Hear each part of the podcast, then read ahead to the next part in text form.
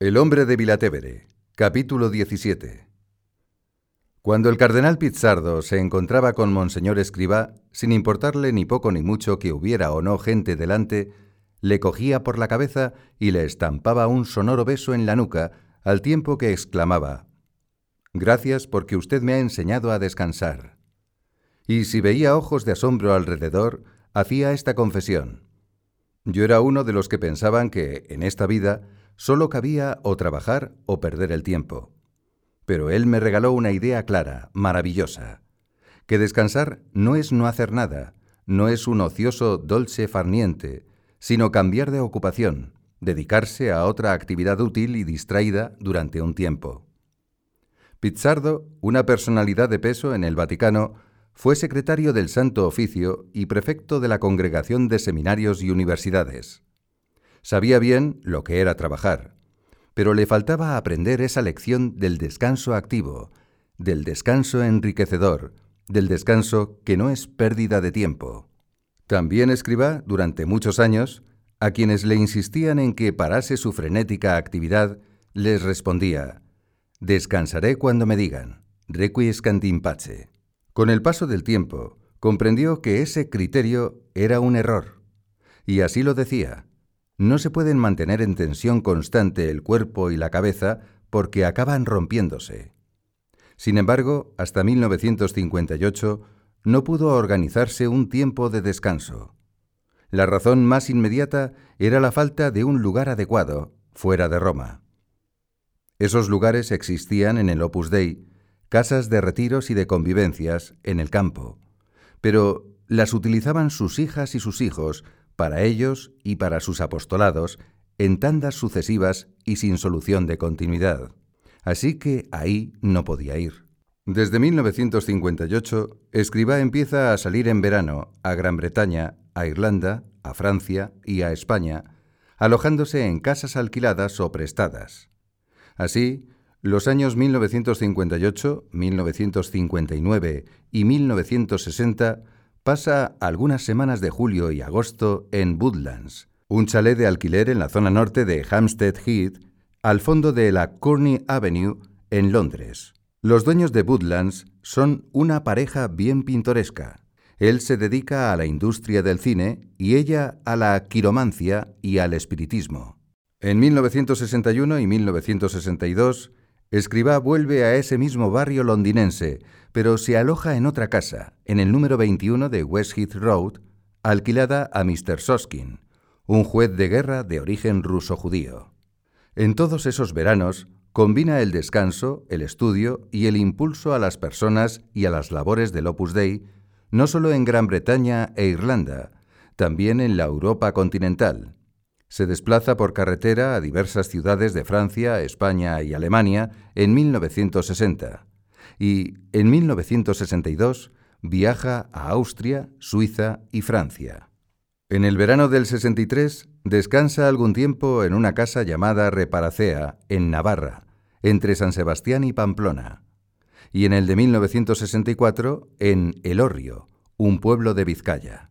A Álvaro del Portillo y a Javier Echevarría, que le acompañan siempre, les pide que le sugieran planes y programas para trabajar en otras materias, en otros asuntos, durante ese tiempo de vacación.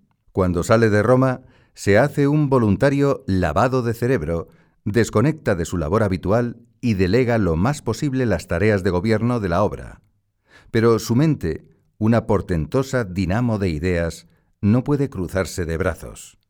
El psiquiatra vienés Víctor Frankl, discípulo de Freud y judío como él, que supo desmitificar a tiempo a su maestro, conoció a José María Escribá. Después de visitarle un día en Vilatevere, comentó, Este hombre lleva en la cabeza una auténtica bomba atómica. Pues bien, en esos veranos, además de leer, estudiar y escribir, a Escribá se le ocurren miles, cientos de iniciativas audaces, soluciones imaginativas, hallazgos insospechados que él mismo irá anotando o indicará a quienes le acompañan para echarlos a andar cuando regrese a Roma cara al nuevo curso. Quizá lo más llamativo en las vacaciones de Monseñor Escribá sea su escaso aparato, su sobria guarnición, su leve equipaje. Ciertamente no son vacaciones bajo palio, tampoco de playa y hamaca, ni de balneario y cheslong. Entre los pocos bultos que transporta el Fiat 1100 color beige, no se ven artes de pesca, ni raquetas de tenis, ni palos de golf, ni bicicletas, aunque se ha dicho bellamente que las bicicletas son para el verano. Escribá no ha tenido tiempo en su vida para aprender otro deporte que andar. Sin duda, en eso habrá batido todas las marcas. Por necesidad, que no por afición, ha dejado muchos pares de suelas en el asfalto de las ciudades, paseándolas de punta a cabo, mientras desplegaba un apostolado a destajo, sin perras para autobuses o tranvías. Siendo ya un hombre entrado en años, podía caminar, si era necesario, tres horas por la mañana y otras tantas por la tarde. Se había acostumbrado desde muy joven. En Zaragoza y en Madrid, su labor sacerdotal la hizo al golpe de sus pisadas. Cuando era un curita recién ordenado, en Perdiguera, a la hora en que el pueblo dormía la siesta, él salía a andar, a campo abierto, haciendo su oración o enseñando el catecismo al hijo del sacristán. Después, en sus viajes por Europa, roturando la tierra de los países a donde tenía que llegar el Opus Dei, procuraba recorrer las ciudades a pie. Era como auscultarlas, pero no sobre un mapa, sino en vivo. Y así las conocía, y así las rezaba. Tenía, por eso, las piernas musculosas y fuertes, los brazos, en cambio, tan flácidos y delgados que era difícil ponerle una inyección intramuscular sin dar con la aguja en hueso. Cuando desde 1965 Monseñor Escribá empiece a pasar el ferragosto fuera de Roma, pero en Italia, practicará otro deporte barato, de los que no necesitan cancha ni pista especial. Leboche. Un juego de bolas cuya gracia consiste más en el tino que en la fuerza, y que exige agacharse, arrojar las bolas, levantarse. Como el terreno de juego es el puro campo, de tierra suelta y se levanta mucho polvo con leboche, para jugar las partidas se cambia cada día de arriba a abajo, se quita la sotana y se pone unos pantalones más viejos, una camisa usada y unas zapatillas negras de lona. Leboche no se le dan demasiado bien, pero son partidas a cuatro, por parejas, y eso tiene su emoción de rivalidad. Escriba suele jugar con el arquitecto Javier Cotelo, miembro de la obra que durante los viajes conduce el coche frente a Álvaro del Portillo y Javier Echevarría. Este tándem gana de todas todas. Es divertido ver cómo se las ingenia escriba para poner algún hándicap a los vencedores natos. A veces, cuando les toca lanzar la bola, les empuja levemente para que desequilibren el tiro. Eso no vale, padre. Eso es trampa. Hombre, Álvaro, esto es parte del juego. ¿No presumís de que lo hacéis tan bien? pues alguna dificultad teníais que tener. En otras ocasiones, si alguna bola de las de su equipo queda muy alejada del premium y no puntúa, Escribá la coge y, fingiendo un pase mágico, dice con pillería, ¿Os creíais que esta bola estaba aquí? Pues no, está aquí. Y con todo descaro la coloca mucho más cerca. Son bromas para hacer más simpático el rato de deporte. Después continúan jugando los dos Javieres. Escribá y Del Portillo siguen la partida sentados. El padre, como si fuera un auténtico hincha, anima y jalea a Cotelo, precisamente porque el chico tiene menos habilidad y pierde casi siempre. Si alguna vez gana, Escribá se mete con Echevarría. Qué mal lo haces, Javi. Eres un matao. Un día están jugando largo rato ya las dos parejas. Queda una bola por tirar, la de Escribá. Con suerte podría llevarse la puntuación máxima si lograra situarla de un golpe diestro junto a la bolita premium. Escribá lanza, y ante el asombro de todos, incluso de él mismo, la bola queda al lado de la bolita premium. Entonces, con expresión de chaval convicto y confeso, declara allí, sobre el terreno, No lo vuelvo a hacer, esto de ahora es peor que las trampas de siempre. ¿Os confieso lo que he hecho? Los otros tres le miran expectantes. Escribá baja la voz como avergonzado por lo que va a decir. Antes de tirar la bola, Me he encomendado con fuerza al ángel custodio para que me saliera bien. Pero ahora me doy cuenta de que es una simpleza meter al custodio en un juego que no tiene la menor trascendencia. En 1965, Scaretti, un amigo de Álvaro del Portillo, les cede la casa de una finca de labranza que tiene en Castelletto del Trevio, a unos 20 kilómetros de Florencia, con la condición de que la dejen libre a mediados de agosto, que es cuando piensa ir él con su familia. La casa muestra las huellas del envejecimiento y el desuso y dista bastante de ser un sitio confortable. No tiene teléfono ni televisión. Para acceder a ella hay que subir una alta colina por un camino pecuario, de tierra sin asfaltar. Los alrededores son campos de labor, y la zona, como casi toda la Toscana, es de clima continental, muy frío en invierno y muy cálido en verano. Escribá, del Portillo, Echevarría y Cotelo pasarán allí, en Il Trevio, varias semanas de julio y agosto. Por delante van cuatro mujeres de la obra, Marga Barturen, Victoria Postigo, Dora del Hoyo y Rosalía López. Ellas se encargarán de la administración doméstica y de convertir esa desvencijada vivienda en un hogar alegre y acogedor. Scaretti había advertido que en el comedor verían unas bellas porcelanas de Capodimonte valoradas en 40 millones de liras. Así que, nada más llegar, el padre indica que se recojan con muchísimo cuidado, se guarden en un armario que no haya que utilizar y así se evite el riesgo de romperlas y de tener que hacer un gasto innecesario. Aquí, en Iltrevio y en cualquier otra casa donde pase el tiempo de vacaciones, Escribá mantiene una continua conciencia de que está usando un inmueble, unos muebles y un ajuar que no son suyos, y se esmera en evitar desperfectos.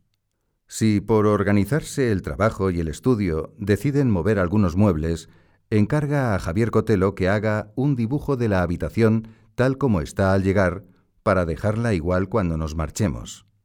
Procura también que los muebles no rocen las paredes, o que se reponga una bombilla fundida, aunque ello comporte tener que ir a comprarla hasta el pueblo. No le incomoda sentirse así, forastero y deprestado. Más bien, le ayuda a vivir sin arrellanarse y sabiéndose pobre. Cuida lo ajeno como si fuera propio.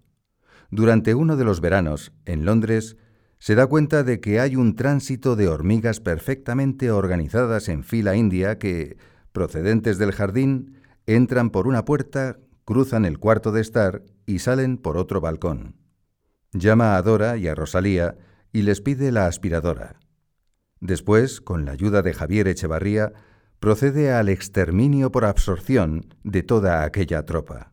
Años más tarde, cuando veranee en Premeno, en el norte de Italia, intervendrá también en otra operación similar, armado de un palo enorme, mientras Javier Echevarría y Javier Cotelo destruyen el hormiguero quemándolo con gasolina.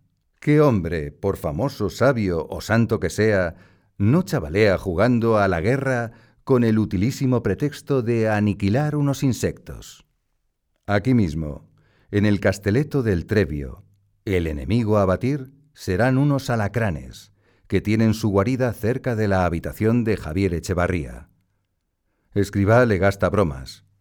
Javito, se ve que tienes el corazón como una piedra, porque esos alacranes van siempre a donde estás tú. Y cuando un día Javier Echevarría cuenta que acaba de matar otro de esos arácnidos, escriba, fingiendo una seria preocupación, le dice Mira, no sé si será cierto, pero yo he oído que los alacranes marchan siempre en pareja. Y esto es un dicho de la sabiduría popular. Así que vamos un momento a tu cuarto para encontrar a su pareja. No vaya a ser que hayas matado a uno y luego te pique el otro. Y no por venganza, sino porque los que venían eran dos. Como casualmente encuentran vivo al alacrán desparejado, Mientras dura la cacería, Escribá comenta muy divertido. ¿Lo ves? ¿Lo ves? Ya te lo dije. Lo que pasa es que tú eres hombre de piso y no conoces las maravillosas aventuras de vivir en el campo. En esas semanas, escriba se organiza un horario en el que haya tiempo para rezar, para trabajar y para hacer deporte, dar algunos paseos, salidas de excursión. El trabajo lo centra en revisar un texto suyo, la instrucción sobre la obra de San Gabriel, que se refiere a los miembros supernumerarios del Opus Dei y al apostolado con personas casadas. Escribá empezó a redactar ese texto en mayo de 1935 y lo terminó definitivamente en septiembre de 1950. Pero en ese año no existían fotocopiadoras, el ciclostil era de muy baja calidad y en Vilatevere aún no funcionaba la imprenta. Así que, para distribuirlo por los distintos países donde trabajaba la obra, se hicieron copias mecanografiadas. Algunos copistas, involuntariamente, habían vertido errores de sintaxis y de puntuación. Incluso se habían saltado palabras. Eso mismo ocurrió con las otras instrucciones, la de la obra de San Rafael referente al apostolado con la gente joven, y la de la obra de San Miguel sobre los miembros del Opus Dei, numerarios y agregados, que permanecen célibes. Escribá hizo retirar de la circulación todas las copias para dar un texto único, impreso, que se editaría en la imprenta de Vilatevere. Y justo ahora prepara esa edición. A la vista de cómo puede alterarse todo el sentido de una frase por la colocación errónea de un punto o de una coma, o por la omisión de un adverbio sobremanera cuando se trata de textos que deben conservar íntegro su carácter fundacional, Escribá comenta a Álvaro y a Javier Echevarría la necesidad de exigirnos todos para acabar los trabajos materialmente bien, porque a Dios no podemos ofrecerle chapuzas. Esos días les insiste mucho en la ascética de las cosas pequeñas. Toma nota de sus lecturas para un proyecto de libro, Diálogo, sobre la vida contemplativa que lleva bastante avanzado, aunque no llegará a culminarlo. Sigue los documentos del Concilio Vaticano II. Reza por los grandes temas que aún se han de debatir, el de los religiosos y el de los sacerdotes. Da gracias por el documento Lumen Gentium, en el que se percibe el eco de algunos puntos del espíritu del Opus Dei que pasan así a ser doctrina de la Iglesia, solemnemente proclamada y recomendada. Escriba gasta muchos ratos en el pequeño oratorio que han instalado allí, en Il Trevio, agradeciendo ese resello de la Iglesia a lo que durante tantos años se juzgaba con reticencia, no se comprendía y no se aceptaba. Como en la casa no hay televisión y el periódico llega muy tarde, cada día, al volver de caminar, Escriba pide a Álvaro, así, pide, poner la radio para escuchar el boletín informativo de la una del mediodía. Le interesa estar al corriente de lo que ocurre en el mundo. Mientras oye las noticias, casi siempre hace algún comentario de calado sobrenatural y anima a los que están con él para que recen por tal país, por tal situación, por tal persona. Cuando llevan casi una semana en Castelletto del Trevio, escriba llama a Marga Barturen, la directora del pequeño equipo de administración. Javier Echevarría está delante en el momento en que Escribá habla con ella. Después de recordarle la conveniencia de confesarse cada semana, le dice, con entera libertad, podéis acudir al párroco del pueblecito más cercano o, si preferís, a una iglesia de Florencia. Ese mismo día, Marga vuelve a hablar con Escribá. Padre, lo hemos pensado despacio y hemos llegado a la conclusión de que nosotras preferimos confesarnos con un sacerdote de la obra. Pero, ¿con quién? Aquí estamos solo don Álvaro, don Javier y yo.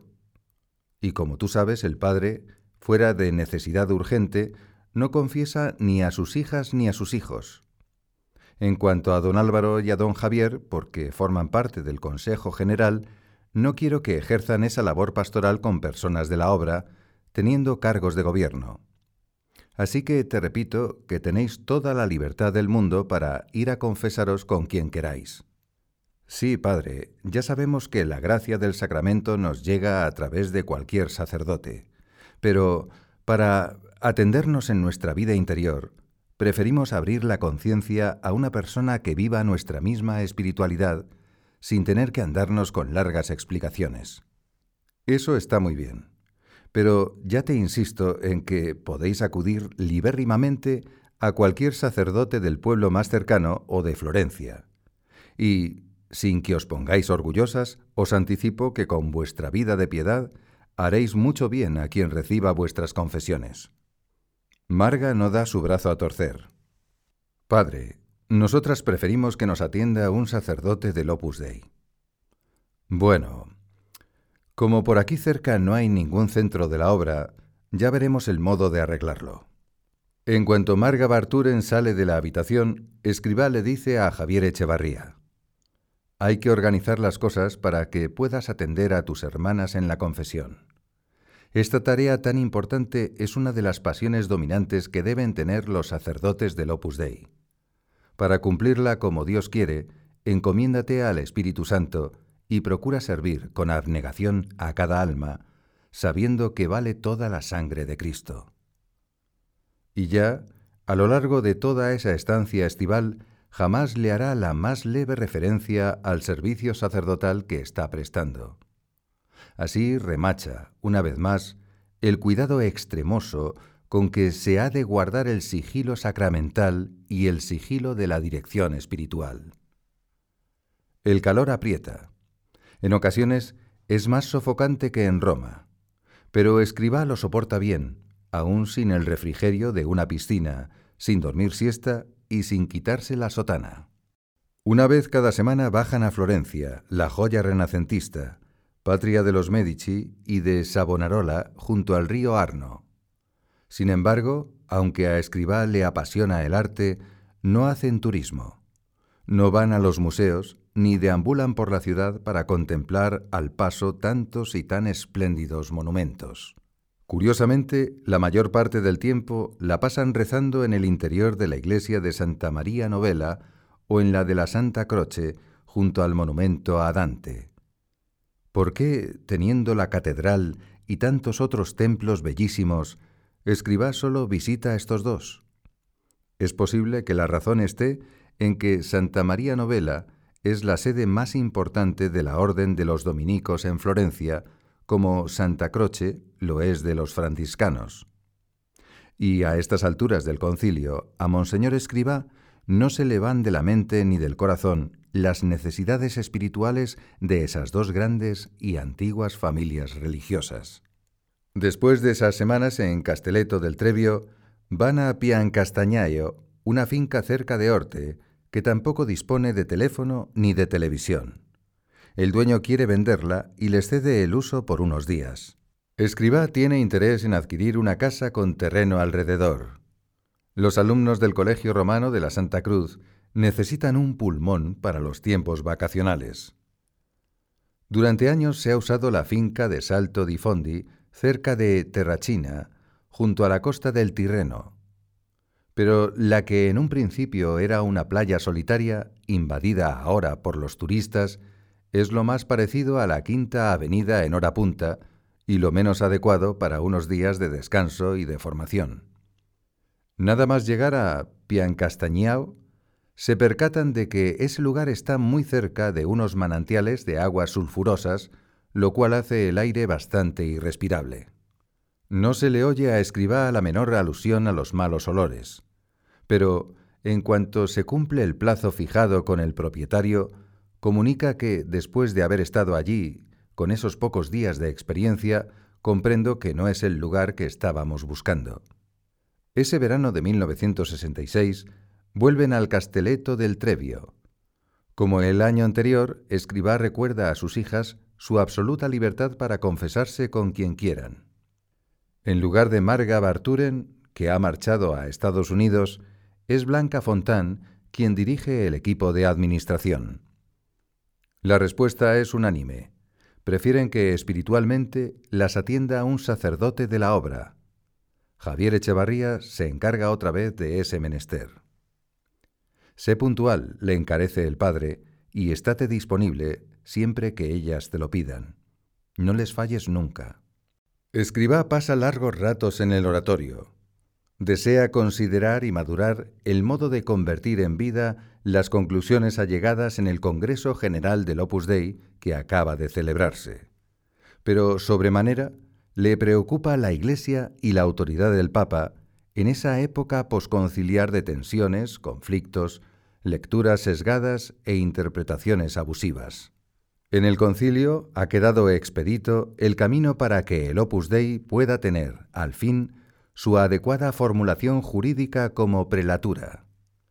El Vaticano II ha sancionado algo que, aun siendo una solución nueva, prolonga una figura ya conocida y utilizada en la Iglesia, las jurisdicciones personales.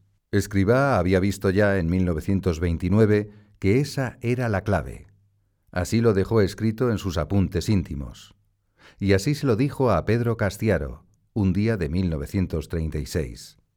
Ahora pide luces a Dios para poder presentar ante la Santa Sede la solicitud bien fundamentada y bien documentada que les haga quitarse la piel de culebra, dejar de ser de derecho lo que ya no son de hecho, pasar de la figura del instituto secular a la de la prelatura personal del Opus Dei. Pero entiende que, por prudencia, eso habrá de pedirlo en el tiempo oportuno, cuando las convulsiones posconciliares se apacigüen y las reformas se sedimenten. En los paseos que da con Álvaro y con Javier, hablando de esta intención especial, más de una vez les comenta, Ofrezco mi vida a Dios para que lleguemos a la solución definitiva, aunque yo no la vea realizada en la tierra, si el Señor me pide ese sacrificio. También en esas conversaciones por la finca de Casteleto del Trevio, como en los ámbitos eclesiásticos y en los más media se abusa de la palabra posconciliar, presentándola como lo novedoso, lo moderno, lo progresista, y sobre todo lo opuesto a lo que había, Escribá les dice, Estamos en tiempo posconciliar desde el siglo I, desde el concilio de Jerusalén. Eso de tiempo posconciliar es un término impreciso e impropio para referirse solo al Vaticano II, porque este último concilio continúa los anteriores y ratifica todo lo de los anteriores. No puede haber solución de continuidad entre las otras asambleas ecuménicas de la Iglesia y la que terminó el año pasado. Esto mismo lo dirá años después, ante miles de personas. Pero en el verano de 1966, esas frases son sus primeras reflexiones en voz alta. El respingo mental inconformista de quien no intenta adoptar el color de la moda imperante, no se acamaleoniza. Escriba recurre a todos los medios para pedir por la Iglesia, desde la jerarquía hasta el último de los bautizados, y para el día 4 de agosto, fiesta de Santo Domingo de Guzmán, organiza un viaje a Bolonia, en la región Emilia-Romagna, porque desea celebrar la misa en el templo de San Doménico, donde se conserva el arca sepulcral del santo fundador de los dominicos. Van en el Fiat 1100, que no tiene aire acondicionado. Están en plenos días de canícula. Por la autopista el calor se deja sentir como plomo derretido. Durante el trayecto, a la ida y a la vuelta, Escribá recomienda a sus tres acompañantes, y lo hace con insistente interés, que recen mucho por los religiosos. No necesita decirles que esa no es la espiritualidad del Opus Dei, pero sí les subraya que el estado religioso ha sido y sigue siendo absolutamente necesario en la Iglesia. Javier Echevarría suele ayudar a Escribá cada día en el momento más importante de su jornada, cuando celebra la misa. Sería lógico que se hubiese acostumbrado. Sin embargo, no es así. Y en concreto, esa misa del Padre en San Doménico deja en él tal impresión, tal muesca que, evocándolo 28 años después de aquel viaje, escribe, Tengo muy viva en la memoria la devoción con que celebró aquella misa. Digo esto porque si cada una de sus misas era ya una sacudida fuerte para quienes la presenciaban, en aquella de San Doménico notamos, palpamos que nuestro Padre rezaba de un modo muy especial por el estado religioso, con amor, con gratitud. Yo diría que con predilección. Un rasgo personalísimo, inconfundible, de José María Escribá de Balaguer es la naturalidad con que pasa de lo más sublime a lo más pedestre, y al revés, de lo más común a lo más eminente, sin cortes bruscos, sin necesidad de echar el telón o de abrir paréntesis. ¿Y eso por qué? Por su constante noción de saberse en presencia de Dios. Para él es algo tan natural como respirar o como sentirse alojado bajo la capa del cielo. Desde ese prisma, nada humano le es indiferente. Antes bien, está persuadido de que todo lo que tiene un bisel humano puede tener, debe tener, un bisel divino. Si hubiese entomólogos de santos, a Escribá deberían clasificarlo como un santo todoterreno, un santo de los que están en lo real, como dijo el poeta, en lo tan real hoy lunes. En ese correlato se entiende el siguiente suceso. El 15 de agosto, fiesta de la Asunción de la Virgen y día en el que todos los miembros del Opus Dei consagran sus personas, sus trabajos y sus apostolados al corazón dulcísimo de María, el Padre pasa a la zona de la Administración para estar un rato con Blanca, Begoña, Dora y Rosalía. Les habla de las resonancias históricas y familiares que esa fecha tiene para los de la obra. Y estando así, en conversación de asunto tan elevado, de pronto se acuerda de lo del pollo. Lo del pollo es que, la víspera, mientras escriba Álvaro y los Javieres trabajan entre libros y papeles, oyen durante varios minutos un estridente cacareo. Suena muy cerca. Se miran con caras de extrañeza, porque ese sonido no es habitual allí en el casteleto pero no dicen nada. Al día siguiente, 15, es la gran celebración. A la hora de comer, mesa de fiesta y, como gran festín, un pollo muy engalanado. Ya en el primer bocado notan que está duro y correoso. Disimulan. Nadie hace el menor comentario. Cuando entra la doncella para retirar los platos y servir el postre, Escribá le pregunta, Rosalía, hija mía, ¿De dónde habéis sacado este pollo? Fueron a comprarlo ayer, en el pueblo. Lo trajeron vivo. Lo matamos aquí, por la tarde. Ah, eso explica los cacareos de la víspera y también la agarrotada dureza de la vianda. Ahora de tertulia con sus hijas, Escribá les sorprende pasando de la asunción a la gastronomía sin más transición que una simpática sonrisa. Mirad, Siendo yo un niño, oía comentar a mi padre que era un buen cazador. La perdiz por la nariz. Con ese refrán quería decir que los animales, después de sacrificados, hay que dejarlos algún tiempo antes de comerlos. Los cazadores, según me explicaba mi padre, suelen colgar la caza por el cuello hasta que las piezas caen al suelo por sí mismas, cuando se desprende el cuerpo de la cabeza. Entonces la carne está ya a punto para ser comida pero no antes, porque el trauma de la muerte produce una rigidez muscular y la carne se queda muy dura. De ahí que haya que esperar unos días. La perdiz por la nariz. Son sabios los refranes. ¿No veis, hijas mías, que en las tiendas, en las pollerías, tienen las piezas colgadas y pasa bastante tiempo desde que las sacrifican hasta que las venden? ¿No os habíais fijado? Pues debéis ser más fijonas. No les menciona el pollo del mediodía, ni falta que hace. Con la mayor amenidad, les ha enseñado algo útil que ellas no tenían por qué saber. Lecciones de cosas. Lo tan real hoy lunes. Pocos días después, dejan el casteleto del Trevio y se trasladan por carretera hasta Abranville, un pueblo cercano a Étampes.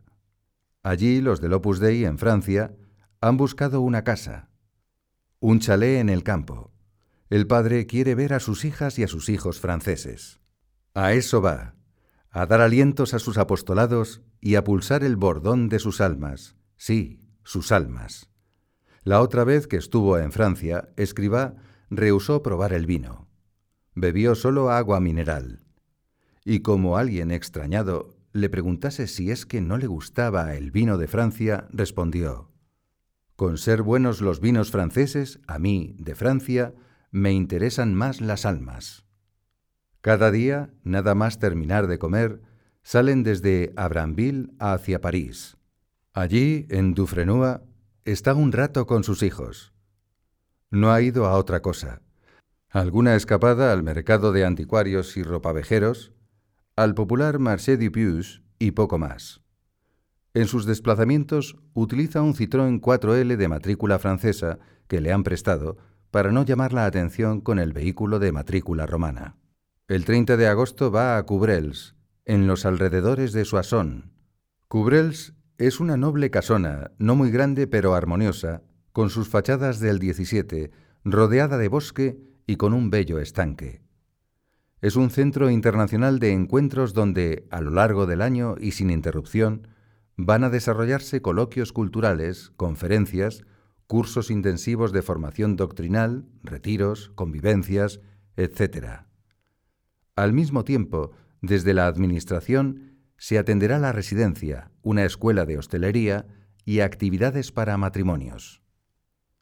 Escribá consagra los altares de Cubrels, y ya con la puesta del sol fuera de la casa, tiene una tertulia inolvidable con hijos suyos de Francia, Alemania, Bélgica, Holanda, Suiza, Italia y España que, sentados en los peldaños de piedra de la doble escalinata, se sienten interpelados por el brío y el calor de sus palabras. Nadie puede guardarse para uno mismo el tesoro de la fe ni el tesoro de la vocación. En 1967 encuentran unos terrenos en venta cerca de Roma por la zona de la Vía Flaminia llamada Saxa Rubra, Piedras Rojas.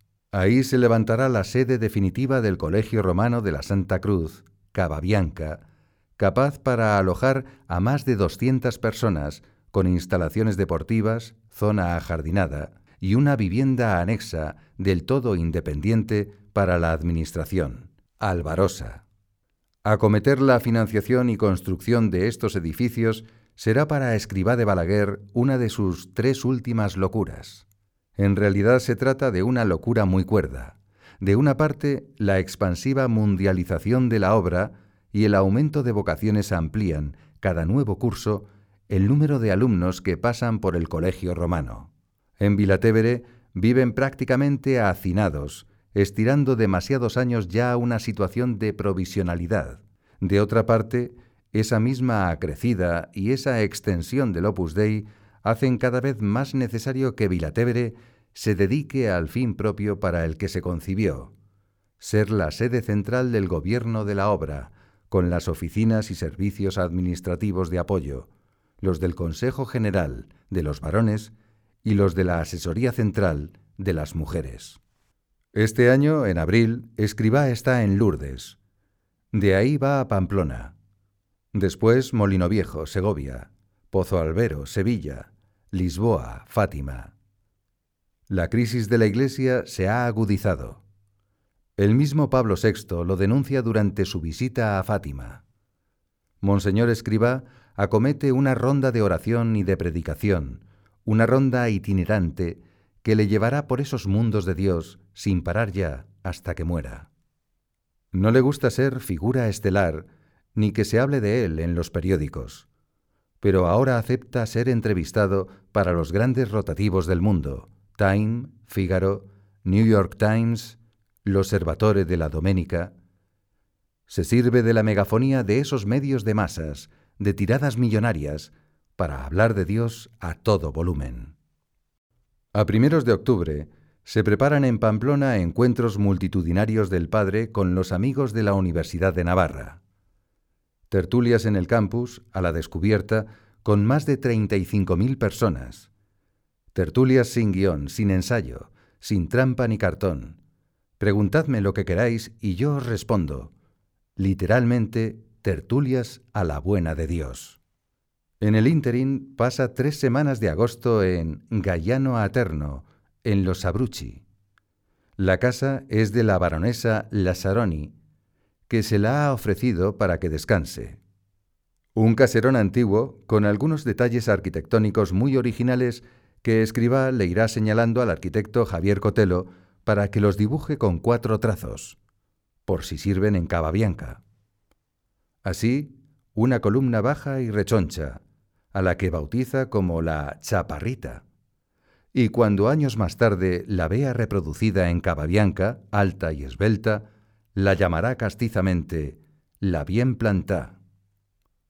La casa dispone de un oratorio familiar. En una lápida se afirma de modo rotundo que San Francisco de Asís estuvo en este lugar. Al recorrer la vivienda, el primer día, Escriba lee ese texto de la lápida, pero no dice nada.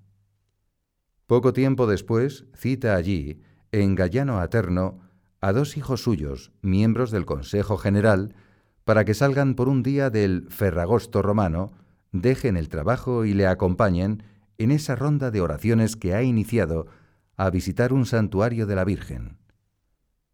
Uno de los que vienen es Giuseppe Molteni, un lombardo oriundo de la Brianza, doctor en química y en teología, seglar y administrador general del Opus Dei. El padre familiarmente le llama Pepino. Mientras se hacen los preparativos de última hora para la salida, le lleva al oratorio y le muestra la lápida. Después, bromeando, comenta, Chico, Pepino, es difícil, dificilísimo, encontrar en Italia un sitio aunque sea muy recóndito, donde no se diga que allí estuvo San Francisco de Asís o que allí estuvo Garibaldi. No me lo negarás. Sois un poco triunfalistas en los recuerdos. Certo, certo. Es una costumbre muy difundida por toda Italia para dar realce a los distintos lugares.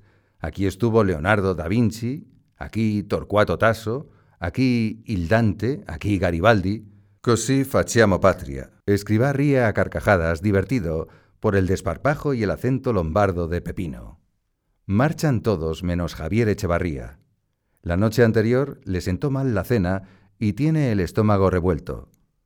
No es nada importante, pero prefiere no meterse en carretera con mal cuerpo y el calor pegando duro. El padre indica a las de la administración que a su hora le dejen la comida ya servida en unas cazuelas térmicas que tienen, de modo que no sea preciso que pase nadie a atenderle durante el almuerzo. Javier Echevarría se da cuenta entonces de cómo el Padre vive lo que predica, y recuerda lo que tantas veces le ha oído decir. Yo me fío de cada una de mis hijas y de cada uno de mis hijos al cien por cien, pero pienso que es una norma de prudencia que jamás coincidan ninguno con ninguna a solas en una habitación y esto no solamente para los seglares, también para los sacerdotes. Así lo he vivido yo desde los comienzos. Dando gracias a Dios, puedo decir que jamás he estado con una hija mía a solas, fuera del confesionario, para hablar con ella. Siempre me he hecho acompañar de otras personas. En los primeros tiempos, cuando no contaba con sacerdotes, a veces rogaba a mi madre o a mi hermana Carmen que me acompañaran que estuvieran presentes en mi conversación con aquella o con aquellas hijas mías, mientras les iba dando la formación sobre el espíritu de la obra. En ocasiones mi madre o Carmen no estaban disponibles. Entonces pedía a alguno de vuestros hermanos, Álvaro del Portillo, Pedro Castiaro, Paco Botella, que vinieran conmigo. Al que fuera le decía, Tú no abres el pico, te pones en un lugar discreto de la habitación, rezas, encomiendas la tarea apostólica de la obra y no intervienes para nada, pero es preferible que yo no vaya solo. Doy muchas gracias a Dios por esta prudencia que el Espíritu Santo puso en mi alma desde que era muy joven. Yo no he tenido otro maestro para tantas y tantas cosas de la fundación del Opus Dei, y no tenía a quién referirme, porque como es lógico, las luces el Señor me las daba a mí para que llevase a cabo este nuevo camino. La vida en aquel caserón está muy limitada porque hay poco espacio para pasear. De vez en cuando salen de la casa con el coche. Al llegar ante la cancela, junto a la vivienda de los guardeses, Escribá encarece a alguno de los Javieres que se adelante a abrir y cerrar la puerta. Bastante que hacer les damos ya, con que tengan que estar atentos a la manutención de la casa. Por eso, como un acto de caridad y para que vean que no queremos darles más trabajo, cada vez que salgamos, adelantaos uno de los dos. Así dejamos tranquilos a este matrimonio y a sus hijos. Y siempre que salen o regresan, tiene para ellos unas palabricas de saludo afectuoso con el coche en marcha, pero detenido, mientras abren o cierran la cancela. ¿Cómo se encuentran? ¿Qué tal va el trabajo? Yo lamento darles más ocupación en estos días que nosotros estamos aquí, pero les recuerdo a diario en la Santa Misa. Pido por esta familia, por lo que tengan ustedes interés. Al principio los guardeses reaccionaban con reservas y timidez, pero al paso de los días, Escribá se los gana con su trato inmediato y sencillo. Poco a poco, son ellos los que se acercan a dar y tomar ese ratito de conversación. Quizá no saben expresarlo, pero lo que les atrae es que aquel monsignore no les habla desde la condescendencia señorial, sino desde la cordialidad sacerdotal. Hay por los Abruzzi, en el pueblo de San Felice d'Ocre, una casa de convivencias del Opus Dei, Tordabella, donde ese año pasan por vez primera sus vacaciones los del Colegio Romano. El padre se desplazará hasta allí en varias ocasiones para estar con esos chicos. Al llegar, va en directo a saludar al señor de la casa. Comenta a quienes le acompañan que, en esa temporada, al hacer la genuflexión suele decir, Gloria al Padre, gloria al Hijo, gloria al Espíritu Santo, gloria a Santa María y también a San José. Jesús, te amo. Gracias a los ángeles que te hacen la corte. Luego está siempre un buen rato con sus hijas que atienden la administración. Se interesa por todo. Si están contentas, si rezan mucho, si hacen excursiones, si sacan tiempo para leer, si se alimentan bien, pero sin poneros gordas porque en estos pueblos acostumbran a tomar comidas con mucha grasa. Otro día pide ver las cocinas, el menaje, el material de electrodomésticos con que trabajan. Otro, dirigiéndose a Blanca Nieto, y con un tono de voz vibrante, percutiente, dice algo muy sencillo pero que, a aquellas mujeres, afanadas de sol a sol en el quehacer de sacar adelante la residencia, va a abrirles un formidable horizonte de proyección. El prójimo más próximo. El mismísimo pueblo donde, hasta ese momento, han vivido aisladas en su propia cápsula. Directora, que tengáis todas mucho espíritu apostólico. En este pueblo sí, en este, tenéis que haceros muy amigas de todas las mujeres, de las hijas, de las niñas, y procurad ir dándoles una formación cristiana profunda. Yo quiero que este centro sea un foco de apostolado para todo el pueblo, y que luego se beneficie toda la comarca. Si sois apostólicas, lograréis que se superen esas rivalidades tan propias de los pueblos latinos más cercanos, que están siempre unos contra otros. Con vuestra caridad, con vuestro servicio, con vuestro interés por todas las personas de aquí, llegaréis a los pueblos vecinos después de haber dejado una huella honda entre las mujeres que viven en este pueblo de San Felice d'Ocre. No es un horizonte utópico, está al alcance de la mano. ¿Almas? Están ahí mismo, a la vuelta de la esquina. Una vez más, lo tan real hoy lunes y después de estar con ellas, pasa a estar con ellos.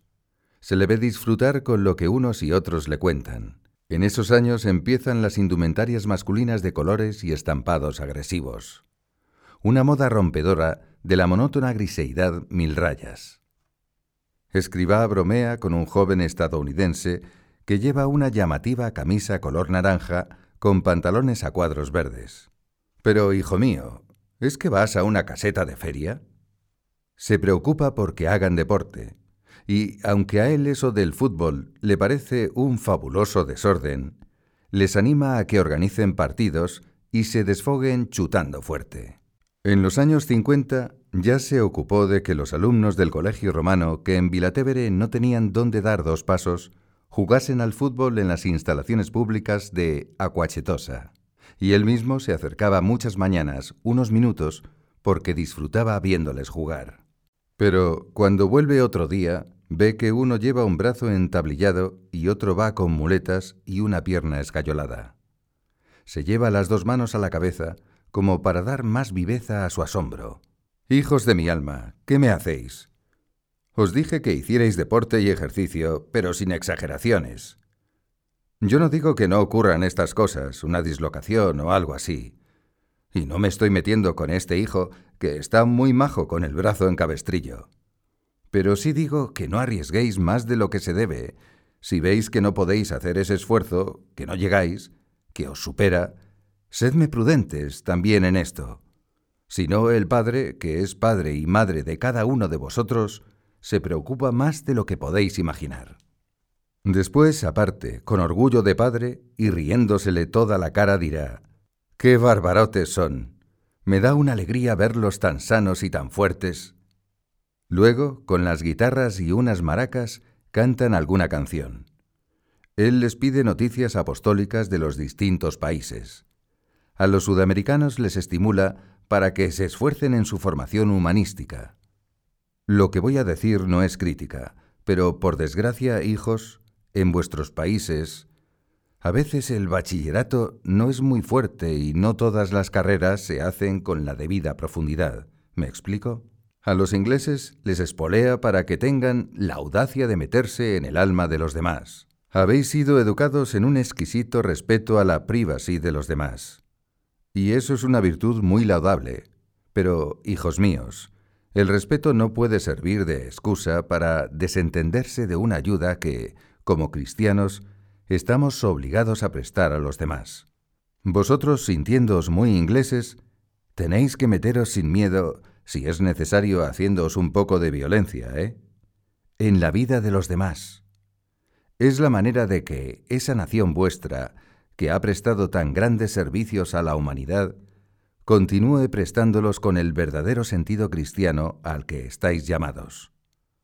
No me olvidéis, hijos míos ingleses, que vuestra tierra es una encrucijada, y desde allí se puede hacer mucho bien o mucho mal. No podéis caer en la omisión de no interesaros por la gente de vuestra tierra. Si no os preocupáis de los que conviven con vosotros, con mucho más motivo os desentenderéis de quienes viven lejos, en lo que antes se llamaban las colonias. Y a esas personas tenéis el deber de seguir ayudándolas. Aquellos días de Gallano Aterno terminaron pronto. Escribá trabajó en lo que luego sería el Códex, el Código, el derecho del Opus Dei. Al redactar ese Códex, Escribá se anticipa. Piensa en un lejano después. Quiere dejarlo hecho porque sabe que la autoría le incumbe a él como fundador. Pero en esos momentos lo que ni sabe ni sospecha es que, transcurridos apenas dos años, tendrá que convocar con urgencia un Congreso extraordinario del Opus Dei para debatir y aprobar precisamente ese códex. Nadie puede intuir, ese verano de 1967, que el cerebro de un hombre está maquinando ya una amenaza grave, muy grave para la obra. Un año después, a mediados de julio de 1968, José María Escriba, acompañado de Javier Echevarría, visita a su amigo el cardenal Angelo Acqua, vicario del Papa para la diócesis de Roma. Va a despedirse de él. Al comentarle que se marcha por unas semanas al norte de Italia porque le han prestado una casa cerca de Varese, junto a un pueblecito llamado San Ambrogio Olona, al cardenal se le iluminan los ojos. Pues si vamos a estar al lado, qué buena cosa. Yo soy de Sesto Calende, muy cerca de San Ambrogio, y pienso estar allí unos días de vacaciones en agosto. Iré a verle sin falta. Al salir de la sala donde han estado hablando, del agua se dirige a Echevarría, que ha esperado fuera. Cambia con él un par de frases amables. Después, aprovechando que Escribá ya se aleja a paso ligero, le dice en tono de exhorto confidencial: Ténetemelo da conto, cuidádmelo mucho. Mi fa tanto bene parlare con lui. Es un verdadero servicio para mi alma cada una de las conversaciones que tengo con Monseñor Escribá de Balaguer. Arrivederci. La casa de San Ambrogio Olona es una vila de tres pisos. Tiene un jardín francés muy bien cultivado, con rosaledas y estrechos caminillos bordeando las orlas geométricas que forman los setos de boj. Un jardín para admirar de lejos, pero tan perfectamente cuidado que cohíbe andar por él. Frente a la casa hay una explanada. Muchas tardes escriba pasará ahí un rato de tertulia con sus hijas que, como otros años, se encargan de la administración. Han venido también Begoña Mújica, Dora del Hoyo y Rosalía López. Se les ha incorporado una aragonesa rubia y de ojos muy azules, María José Monterde. El 18 de julio, nada más llegar, Escribá les pregunta, ¿Habéis pensado qué horario vamos a seguir? Si le parece bien, podríamos hacer más o menos como en Roma. Lo que a vosotras os venga mejor. Organizadlo y nos lo pasáis por escrito. Al poco, María José le entrega una cuartilla donde, como acostumbran, han marcado las horas de desayuno, comida, merienda y cena, las que necesitarán para hacer la limpieza de la casa y que, por tanto, ellos deben dedicar a pasear por fuera de la finca, dejando libre la zona, y también unos tiempos en los que ellas puedan utilizar el oratorio sin coincidir juntos. Escriba lo lee despacio. Hace ademán de devolver el papel sin alterar ni una coma de lo que sus hijas proponen. Pero entonces pide una pluma. Se apoya sobre la mesa del comedor donde están y escribe con fuerza. No os matéis limpiando. Más adelante, en distintos momentos, les dirá, aprovechad estos días aquí para cambiar de aires y de ambiente. No os compliquéis con el trabajo de la casa. No os metáis a dar cera y a hacer limpiezas extraordinarias. Está todo muy limpio. A ver si sacáis algunos ratos para que salgáis y os distraigáis un poco. Me daríais una gran alegría. El 19 de julio tienen ya la primera visita. Silvia Bianchi y Rita Di Pasquale. Son dos mujeres jóvenes de la obra. Se han acercado desde Milán para traer algunas cosas que hacían falta en la casa. El padre quiere verlas y pasa un rato con ellas en el cuarto de estar. Con mucho brío les habla de apostolado. Las espolea a que en Italia tiren del carro las italianas y que las españolas puedan regresar a su país. Le sugiere embarcarse en tareas sociales, obras corporativas del Opus Dei, que nazcan de modo espontáneo para servir a las gentes de este país en algo que de verdad necesiten. No debéis imitar ni copiar lo que se hace en otros lugares. Aquello va bien allí, pero aquí puede ser más adecuada o más necesaria otra labor. Esa tarde les habla también, más que de la virtud como algo abstracto, de las virtudes en concreto. La caridad, la sinceridad, la laboriosidad, la alegría.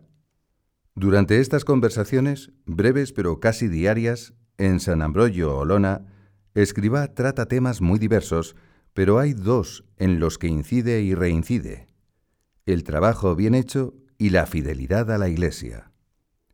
Aprovecha todos los encuentros para pedir a sus hijas que recen intensamente por el Papa y por la Iglesia. Se nota que es una preocupación que no le deja. El día 22, Álvaro del Portillo, Javier Echevarría y Javier Cotelo han marchado a Varese que es la ciudad más cercana para hacer unas compras. Escribá se ha quedado trabajando en la casa. Por la tarde está unos pocos minutos con María José y con Begoña. Han ido a Varese, entre otras cosas, a comprarle una boquilla a don Álvaro. Este hijo mío, para vivir la pobreza, apura tanto y tanto las cosas que la boquilla que usa está ya toda quemada, rayada. Echa un asco, Así que, con ese pretexto, les he hecho salir a que se distraigan. Comenta después que están en el día de Santa María Magdalena. A Escribá le gusta la figura de esa mujer, loca de amor, a Jesucristo. Él la llama, con regusto popular, la Magdalena. ¿Quién sabe cómo sería aquella mujer? A lo mejor, comparada con algunas de hoy, hasta pasaría por una buena persona. Nosotros también tenemos miserias. Sí, las tenemos. Pero no deben abatirnos porque acudimos enseguida a Dios nuestro Señor. Le pedimos ayuda y Él nos perdona. Siempre nos perdona. Con esa fácil facilidad que le permite pasar sin transición de lo más espiritual a lo más material, les da las gracias por la estupenda mesa que me habéis fabricado. Esto fue que, a los dos días de llegar, les dijo, Hijas mías, yo voy a trabajar en el dormitorio que me habéis puesto, pero la verdad, la mesita que hay allí es muy pequeña, poco capaz de extender papeles. Por favor, mirad a ver si por algún rincón de esta casa encontráis otra mesa que nadie esté usando y que sea más amplia. Ellas buscaron arriba y abajo. Al fin, en el sótano, vieron una mesa de ping-pong dividida en dos mitades con ensambladura. Tomaron uno de los dos tableros, lo forraron con papel de embalar y lo instalaron en el dormitorio del padre sobre los mismos trípodes del ping-pong. Ahora que está con ellas, se le ve sinceramente agradecido. Trabajo muy bien ahí. Que Dios os lo pague. En esa mesa improvisada, Escribá redacta un importante documento doctrinal en forma de carta que toma el título de las primeras palabras con que arranca, Fortes Infide. Una carta fuerte para alertar y poner en vigilancia al Opus Dei del mundo entero en esta hora difícil de deserciones, de rebeldías frente a la autoridad, de teologías fraudulentas, de morales engañosas dentro de la Iglesia. Hora triste, hora amarga, en la que se palpa aquello de que corruptio optimi pésima. La corrupción de lo mejor es lo peor. Trabaja también en la lectura de sus viejos cuadernos de apuntes íntimos, libretas escritas a modo de diario que empiezan en 1930. Detrás de cada fecha, Escribá anotaba reflexiones espirituales suyas, confidencias de su vida interior, incluso vivencias sobrenaturales. En realidad, empezó a tomar esas notas en torno al año 1926. Pero el primer cuaderno lo destruyó más tarde, lo quemó. Abarcaba los tiempos inmediatamente antes y después al 2 de octubre de 1928, fecha en la que vio el Opus Dei. Ahora, cuando del Portillo Echevarría le preguntan por qué, se refiere a aquella época como a una sucesión de episodios excepcionales, inenarrables. Para no entrar en detalles, se nota que no quiere hacerlo, llama a esos años la historia de las misericordias de Dios. Y como explicación de haber quemado el primer cuaderno, les dice que Dios hizo en su momento cosas maravillosas a través de un pobre instrumento, y que Él está persuadido de que, con el correr de los tiempos, cualquiera que hubiese leído aquellos escritos, habría pensado que el sacerdote protagonista de tan inmensos favores era una persona muy santa y de muy alta espiritualidad. Si hasta aquí ha hablado de modo impersonal, llegado a este punto, escriba asume, rotundo, el sujeto de la oración para declarar en primera persona del singular. Y yo, que me conozco muy bien, aunque no del todo, sé lo que soy, un pobre hombre, un pecador que ama con locura a Jesucristo, pero un pecador muy grande. Pese a tales argumentos, Álvaro y Javier le insisten, durante todo el verano, en la conveniencia de rehacer ese cuaderno. Aunque escriba solo lo que haya quedado más grabado en su memoria, padre, eso supondría para después, para todos, algo de muchísimo valor. No, no. Si me niego a recomponerlo, no es porque tantos y tantos favores de Dios, que realmente los hubo, se hayan borrado de mi alma. No, es que me daría miedo añadir un poquito de mi interpretación humana y desviarme, siquiera mínimamente, de la verdad de cómo acaecieron los hechos. Este forcejeo es como un ritornelo de las conversaciones en San Ambrogio Olona. Cada vez que escriba hace algún comentario sobre los apuntes íntimos que anda leyendo, surge la invitación a que ponga por escrito aquellas vivencias, trazos de relieve en la historia de la obra. Con buenos modos, pero dando por zanjada la cuestión, el padre responde, Es inútil que insistáis. Ya he dicho claramente que ni puedo, ni quiero, ni voy a escribirlo y no se le ve dudar o vacilar acerca de si debe o no debe escribir lo que, entre Dios y él, ocurrió en aquellos años. Cuando se habla del momento inicial, cero más uno, del Opus Dei, escriba es extremosamente parco, como si las intimidades de Dios a las que él tuvo acceso ya no le pertenecieran, o como si un delicadísimo pudor le impidiera levantar el velo de ciertas comunicaciones, de ciertos carismas, de ciertas gracias, gratis date. En adelante, y ya para siempre, toda curiosidad, todo interés por saber cómo surgió, cómo nació, cómo se fundó la obra, tendrá que conformarse con la más lacónica explicación. Una escueta sílaba. Vio. El 2 de octubre de 1928, Escribá de Balaguer vio el Opus Dei. Ver, aquí, es un verbo que señala una acción física mucho más que una operación metafísica, un acto fisiológico, empírico, sensitivo, que requiere unos ojos vivos, sanos, abiertos, despiertos y mirando. Ver, incluso más que tocar, es un modo de comprobación de la realidad que no admite vuelta de hoja. El resultado es la evidencia, una evidencia que se clava en las retinas. Quien ha visto así no necesita echar mano de la fe. Cuando Escribá utiliza esa expresión, vi, está queriendo decir exactamente lo que dice. No entendí, vi. No intuí, vi. No creí, vi. Escribá no tuvo una visión. Escribá vio. Lo vio porque le fue puesto delante de los ojos, sin estar buscándolo deliberadamente en ese instante. Lo vio, cabe decir, a pesar de estar mirando hacia otra parte, hacia otra cosa.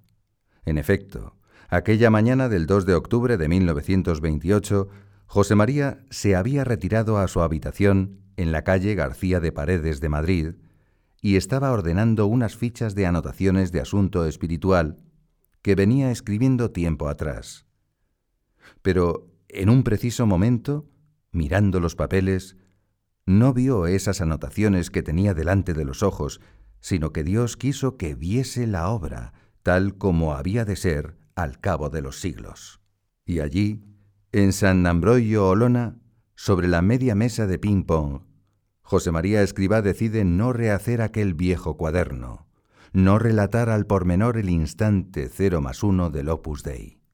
Quizá porque la plomada de la verdad no necesita dar muchas explicaciones. En ese verano de 1968 se produce el aplastamiento de la primavera de Praga. Un golpe de fuerza de los tanques soviéticos arrasa de cuajo el incipiente resurgir de las libertades públicas en Checoslovaquia. Escribá sigue la marcha de la situación, no ya día a día, sino hora a hora, atento a los boletines informativos de la radio. Se le ve sinceramente desolado por ese revés para la libertad del pueblo checoslovaco. Por las mañanas, después de celebrar la misa, aun antes de sentarse a la mesa para desayunar, se pregunta en voz alta, ¿qué habrá ocurrido? ¿Qué estará pasando en Checoslovaquia? Tal vez esa noche, como otras tantas, se ha mantenido en vigilia de oración durante horas robadas al sueño, pidiendo al Señor por ese pueblo que padece el atropello brutal de la tiranía comunista, que todo se resuelva sin víctimas. En el comedor, paseando por el campo, durante la tertulia en el cuarto de estar, o al ver en la pantalla del televisor las reiteradas imágenes de archivo con voz en off los sucesos de Checoslovaquia golpean su conciencia de hombre cristiano y su espíritu de hombre liberal. Una vigorosa rebeldía se le alza por dentro. Tiene que morderse los labios y tragarse las palabras de protesta. Luego, con serenidad, pero con el alma incandescente, comentará, Da mucha pena que los demás países se encojan de hombros y callen ante este abuso de poder de la URSS. Yo no entiendo. No puedo entender esa pasividad de Occidente cuando, en nombre de una ideología, se invade una nación soberana. Comprendo que estamos en una guerra fría y hay que mantener ciertos equilibrios estratégicos, cierto tira y afloja, pero me parece una gran farsa esta tolerancia, y más aún que la potencia agresora se siente en el Consejo de Seguridad de la ONU con derecho de veto y de voto respetado por las otras naciones. Pero su preocupación trasciende la política. Le importa la verdad, la libertad, la justicia, la dignidad del hombre. Y por esa línea van sus reflexiones esos días. Esa omisión, ese lavarse las manos, esa no intervención en algo que repugna a la conciencia y a la mente de cualquiera que ame la libertad, tal vez sirva para justificar, más tarde, ciertas situaciones de colonización dentro de lo que llamamos mundo libre. Colonización bajo el signo del poderío económico de países subdesarrollados, a los que se les ofrecen ayudas y asistencias materiales. Sí, y se les dan, pero a cambio se les imponen unas condiciones que van contra el auténtico desarrollo, contra el verdadero progreso de los pueblos, y sobre todo van contra el derecho natural y contra la moral más elemental. Aun cuando la prensa, la radio y la televisión, en sus unánimes condenas de la invasión de Checoslovaquia, ensalzan y heroifican el espíritu de la primavera de Praga, Escribá tiene las ideas bien claras y no se deja seducir por un señuelo de apariencia liberadora. La sublevación de Dubček y de todos los checoslovacos que le siguen puede significar un buen indicio, un conato de ruptura del bloque soviético. Pero hay que rezar mucho porque quienes encabezan ese movimiento se expresan como marxistas. Así, aunque rompiesen el cordón umbilical con Moscú, en el nuevo orden que construyeran tampoco habría una auténtica libertad. Donde hay marxismo no puede haberla.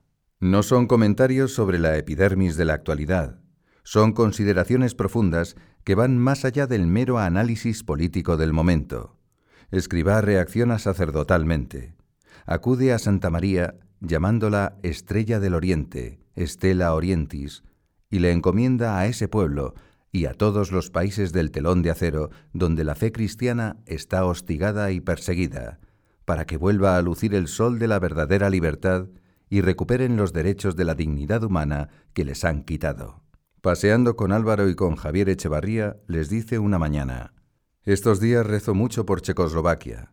Me acuerdo de un modo especial de los obispos y de los clérigos de ese país, porque ellos están más expuestos a esa tremenda persecución que ha ejercido siempre el comunismo. Quizá ahora es de una manera más refinada, más sutil, sin hacer mártires, pero eso sí, minando y destruyendo la personalidad de los católicos. Y ese acoso y esa hostilidad tienen que estar sufriéndolos también los laicos que se declaren católicos. Yo pido mucho por ellos, las discriminaciones que les hagan en el trabajo o en el salario o en la vida social repercuten sobre sus familias. Y eso es muy triste. No me importa que pidáis permiso en vuestra dirección espiritual para hacer mortificaciones especiales por estas personas. Sufren desde hace años, pero ahora padecen todavía más y de un modo más violento. Un mediodía las encargadas de la administración ven que necesitan algo de fruta para el postre. María José Monterde toma el coche, un Fiat 1100 blanco, que han alquilado para esta ocasión, y se acerca al pueblo de San Ambrogio, que está a un par de kilómetros. En la finca hay variedad de árboles frutales, pero José María Escribá les ha advertido que no cojan la fruta. Aunque la veáis muy apetecible, esos árboles son de los guardeses y no están dentro de lo que nosotros podemos usar. Cuando María José vuelve con la fruta comprada, al entrar en el garaje con el milesiento, ve el vehículo que utiliza el padre aparcado en su lugar de siempre, pero en el interior están Escribá, Del Portillo, Echevarría y Cotelo. Por el calor, tienen bajadas las ventanillas, y eso permite a María José oír la voz megafónica de un locutor de radio. Hace unos días se les estropeó la radio de la casa y han recurrido a la del coche para oír las noticias. María José cierra su milesiento y sale del garaje sin detenerse, como si no les hubiera visto. Por la tarde, el padre está un rato con Begoña y con María José en la explanada junto a la casa. En cierto momento, mirando hacia las montañas de los Alpes, espléndidas con sus cumbres nevadas, exclama, ¿Cómo me gustaría verles? Mis hijas y mis hijos suizos están ahí, detrás de esas montañas. Cuánto me acuerdo de ellos. Iría con tantas ganas a decirles lo bien, lo requete bien que están trabajando. Después se dirige a María José. María José, este mediodía te vi llegar en el coche. Has estado en el pueblo, ¿no? Sí, padre, necesitábamos fruta. ¿Y con quién has ido? He ido sola. Era un recado rápido, además está muy cerca. Pues, hija mía, no me gusta que vayáis solas por estas carreteras tan desprotegidas. Puede ocurriros algo, una avería, un mareo, y ¿quién os ayuda? El padre quería escaparse a Suiza para ver a los de la obra que viven y trabajan allí, y a los pocos días hace un viaje rápido, pero no es para ver a sus hijos, es para ver a su madre. Como está próxima la fiesta de la Asunción de la Virgen, propone ir de romería al santuario mariano de Einsiedeln. Unos días antes de viajar a Einsiedeln, acelera un poco el trabajo que tiene entre manos, la revisión de originales de la carta Fortes Infide. A Javier Echevarría, que, además de su custodio, es su secretario, le entrega unos cuantos folios escritos para que los ordene. Al momento, regresa Javier a la habitación donde Escribá está trabajando. Padre, falta una página. Se debe de haber quedado por aquí. No, no, Aquí no está. Búscala, porque te he entregado todo el material. Javier revisa los papeles recibidos y constata que, en efecto, falta un folio. Vuelve donde escriba que está muy embebido en la tarea. Padre, he mirado bien. Nada. Ese folio no aparece. Escriba le responde de un modo terminante, con impaciencia. Pues aquí no está, así que tienes que tenerlo tú se te habrá caído por el camino. Javier mira el cesto de los papeles que está junto a la mesa de escriba y lo ve muy repleto. ¿Y no estará en la papelera? A lo mejor lo ha rasgado por equivocación. Escriba sigue escribiendo y no contesta. Javier toma la papelera y se la lleva al cuarto donde había instalado su oficina. No han transcurrido ni tres minutos cuando el padre entra en esa habitación se acerca despacio, por detrás. Ve a Javier enfrascado en la minuciosa tarea de recomponer un puzzle de pequeños trozos de papel que, poco a poco, van dando exactamente el folio de texto perdido. Javi, hijo mío, perdóname, tenías razón. Y encima, mira el trabajo de más que te estoy dando. Era yo quien debía haber buscado con más cuidado. Hijo, me has dado una lección para que otra vez no esté tan seguro de mí y ya no se mueve de allí, ayudando casi tímidamente a Javier, cortando trozos de cinta adhesiva para que él vaya pegando los fragmentos. De cuando en cuando, con pesadumbre sincera, insiste en pedirle perdón. Y además de perdonarme, hijo, ofrece todas estas molestias por mí. Ya ves cuánto necesito que me ayudéis para trabajar y para mejorar. El viaje a Einsiedeln es muy rápido. 32 horas entre la ida, la estancia y la vuelta. Al volver trae para sus hijas una caja de chocolatinas suizas. Se le nota cansado. No lo oculto, nos hemos metido encima un buen tute. Pero hemos ido a ver a la Virgen, así que ha valido la pena. El verano en San Ambrogio Olona discurre apacible. Escribá comenta alguna que otra vez. ¿Estará ya en su casa de Sesto Calende el cardenal Ángelo del Agua? Es extraño que, a estas alturas de agosto, no haya dado señales de vida. Un día vienen desde Milán dos mujeres del Opus Dei, Maribel Laporte y María Gracia Grossi. Pasarán allí unas horas y regresarán por la tarde. Aprovechando el viaje, traen correo que el conciliario de Italia envía al padre. Como es usual, va en un sobre cerrado que debe contener algún informe o alguna consulta que afecta al gobierno de la obra. Escriba toma el envío. Charla un ratito con las recién llegadas. Después sube a su cuarto. Una vez allí, abre el sobre. Después de comer, vuelve a estar con Maribel y con María Gracia. En la mano lleva otro sobre similar al anterior y también cerrado. Hijas mías, no deberíais haber traído este correo. Hace un gesto leve, rápido, señalando el sobre que sostiene en la mano como dando a entender que el correo que le entregaron esa misma mañana está ahí dentro. Cuando lleguéis a Milán, se lo decís con muchísimo cariño al conciliario, que el Consejo General está en Roma, no en San Ambrogio Olona, y es allí a donde debe enviarlo, porque el padre, aunque sea el fundador y el presidente general, forma parte de ese consejo. Yo no gobierno solo, yo solo soy un voto y este asunto que aquí me plantea tienen que verlo y estudiarlo y decidirlo más personas. ¿Se lo diréis así de mi parte, con mucho respeto y con mucho cariño? Al finalizar agosto, dejan la casa de San Ambrogio Olona. Antes de partir, recolocan todo tal como estaba cuando llegaron. Despojada del forro de papel de embalar, la mesa de escriba vuelve a ser lo que era, el tablero de ping-pong. Regresan a la canícula romana. Algunos días después, llega a Vilatevere una tarjeta postal remitida desde San Ambrogio. Es de Monseñor del Agua. Explica que, por motivos de trabajo, ha retrasado mucho sus vacaciones, pero que nada más llegar ha ido a visitarles deseando poder tener una conversación larga y sosegada con su amigo José María. Después, bromeando, añade que Monseñor Escribá se ha convertido en un Uxel di Bosco, un pájaro del bosque dificilísimo de localizar. Para el verano de 1969, alquilan una pequeña casa en el campo, también al norte de Italia, cerca de Milán, en Premeno, un pueblecito de la localidad de Intra, a menos de un kilómetro del lago Maggiore. La casa, Villa Galabresi, está rodeada por una franja de jardín con pinos altos. Como queda muy aislada y desprotegida en medio del campo, ya antes de ir, Escribá indica que instalen el oratorio en la segunda planta para que esté mejor custodiado. En ese mismo piso pondrán los cuatro dormitorios, el suyo, el de Álvaro del Portillo y los de Javier Echevarría y Javier Cotelo, que como ya es costumbre, conduce el coche. A partir de este año es un Mercedes 320 de color amaranto, carmesí muy oscuro, con matrícula de Roma EO 8342. El vehículo tiene ya siete u ocho años de uso, pero está muy bien conservado.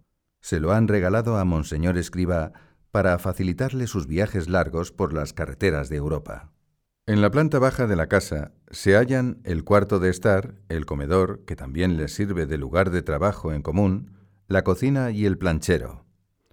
En el último piso, para mejor garantizar su independencia, se alojan María José Monterde, Begoña Mújica, Dora del Hoyo e Inés Cherubini, que atienden la administración de la casa. Una escalera central comunica las distintas plantas. Esta escalera, de trazado muy empinado y altos peldaños, le permitirá a Javier Echevarría hacer un importante descubrimiento sobre la vida interior de José María Escriba. En efecto, a los pocos días de estar allí, se percata de que el padre sube y baja muy frecuentemente esas escaleras, entre ocupación y ocupación, o incluso interrumpiendo una sesión de trabajo o un rato de lectura no es difícil darse cuenta porque los peldaños son de madera vieja y crujen. Javier presta atención para saber a dónde va el padre en todos esos viajes. Pronto sale de dudas. Escribá no hace más que vivir su costumbre habitual de escaparse un instante y otro y otro al sagrario más cercano, solo que aquí resulta más incómodo.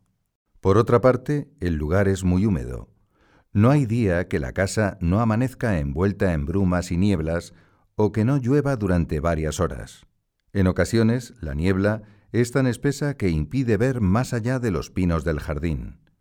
Cuando a las dos o tres horas levanta, a lo lejos aparece azulmente bellísimo el lago Mayore, como un espejismo de cristal. Esa humedad afecta a Escribá. Se le hinchan las rodillas y le duelen las articulaciones los hombros, los codos, las muñecas, las rodillas. Por el dolor cojea al andar. Mucho más cuando sube y baja escaleras.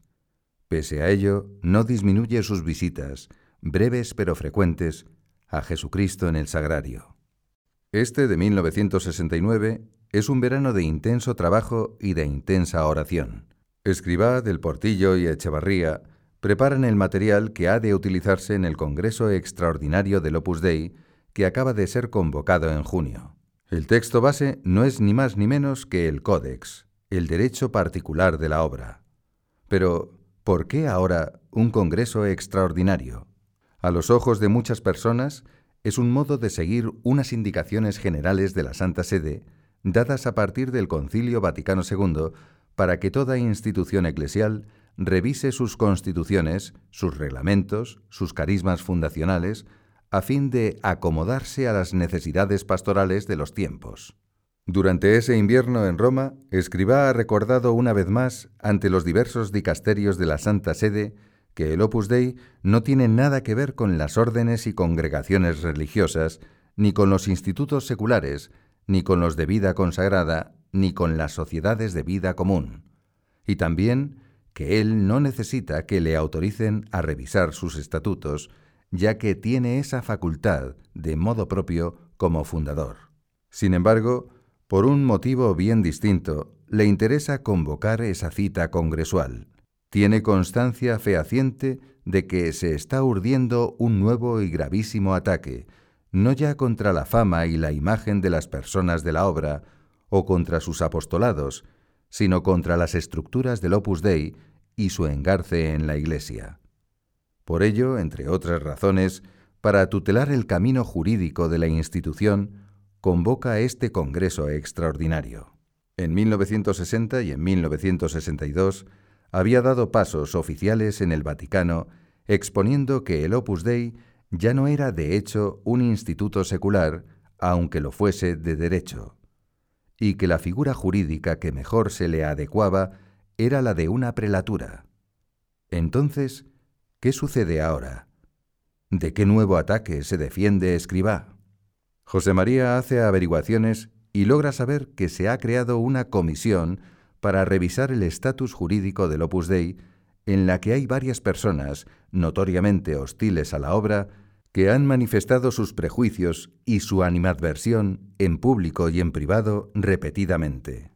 Con los nombres y los testimonios de esas muestras de parcialidad beligerante, Escribá interpone un recurso en la Santa Sede, recusando e impugnando esa comisión.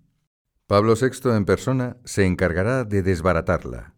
Con todo, la actividad de esos dos o tres eclesiásticos contrarios al Opus Dei consigue generar en algunos ambientes vaticanos un clima enrarecido, incómodo, hostigante, de desconfianza, de difidenza, se dice en italiano, hacia la obra. Uno de esos altos clérigos que maneja muchos hilos de información y de influencia despliega, con tanta avidez como tenacidad, una auténtica caccia al estregue, una caza de brujas, viendo personas del Opus Dei detrás de todo cuanto ocurre a su alrededor. Con esa preocupación en el ánimo, se entienden mejor las subidas y bajadas de José María Escribá por la crujiente escalera de Villa Galabresi, buscando el sosiego consolador de Jesucristo. Como en otros veranos, el deporte será jugar al leboche y caminar. Pasean por las afueras de algunos pueblos cercanos al lago Mayore. Intra, Arona, Lantino, Estresa. A veces se acercan a algunos puestos de baratijas. Al padre le gusta descubrir chucherías, algún muñeco gracioso que pueda servir como un regalo de broma el día de la befana. Así, paseando por Arona, ve un soldadito alpino de madera que cuesta 220 liras. Mirad, ¿se lo llevamos a Humberto como broma?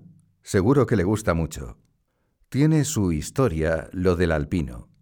Desde que era un muchacho, el doctor Humberto Farri, abogado, ha mostrado un gran entusiasmo por la vida castrense.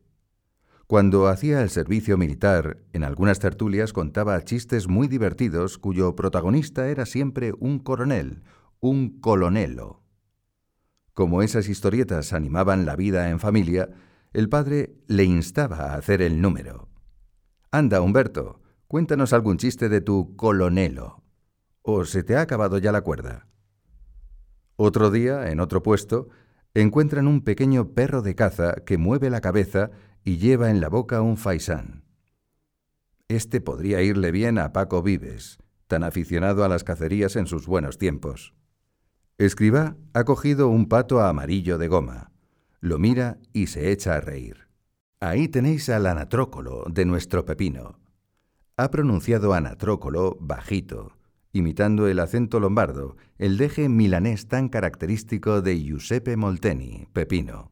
De este modo, con desenfado, al aire del vivir, el padre les enseña a estar pensando siempre en los demás, a quererse como una verdadera familia y también a economizar unas liras, adquiriendo esos muñequitos con suficiente antelación y mucho más baratos que en las tiendas de Roma. El 10 de julio, después de la merienda, el padre y don Álvaro del Portillo están un rato con las que llevan la administración de la casa.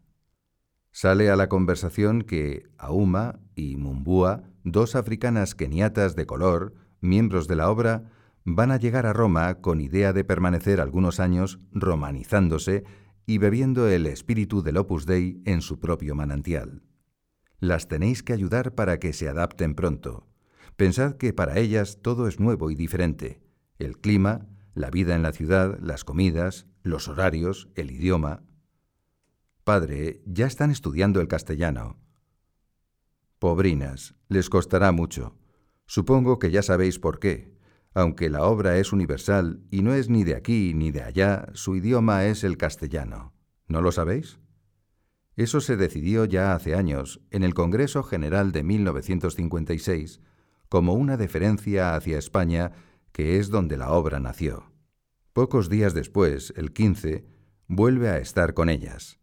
Han venido de Milán Silvia Bianchi, Sofía Bavaro, Tina y alguna otra. El padre les habla de la necesidad de allegar vocaciones italianas para la obra sin reclinarse en la ayuda de las españolas. Aquí, en Italia, hay almas maravillosas. No seáis cobardes. Habladles de Dios. Habladles mucho de Dios y del Opus Dei. Necesitáis ser más. Las mujeres de la obra tenéis que desempeñar en la sociedad civil los mismos trabajos que desempeñan los hombres, los mismos, llegando a donde ellos llegan. Y además, tenéis que sacar adelante las administraciones de nuestros centros. De modo que, lo dicho, necesitáis ser más. Del Portillo se ha incorporado a la reunión cuando ya estaba empezada. En ese momento, Escribá está pidiéndoles que recen por la iglesia. De pronto, recuerda haber leído en algún periódico de esos días la expresión un sacerdote social. Cuando al oro o a la plata se les pone un apellido, es que no son ni oro ni plata de ley. El sacerdote es sacerdote y basta. Su misión es exclusivamente espiritual, la cura de almas, y en cuanto se sale de ahí, mal. Le preocupa, le lacera la desbandada de tantos sacerdotes que en esos años de desbarajuste posconciliar cuelgan la sotana y abandonan su vocación. Si alguna vez habla de ello, se le contrae el rostro y se le quiebra la voz.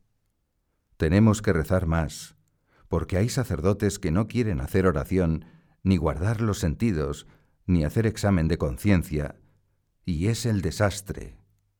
En la obra todos, jóvenes y menos jóvenes, tenemos que hacer oración, tenemos que guardar los sentidos, tenemos que hacer examen de conciencia, y si no, es el desastre.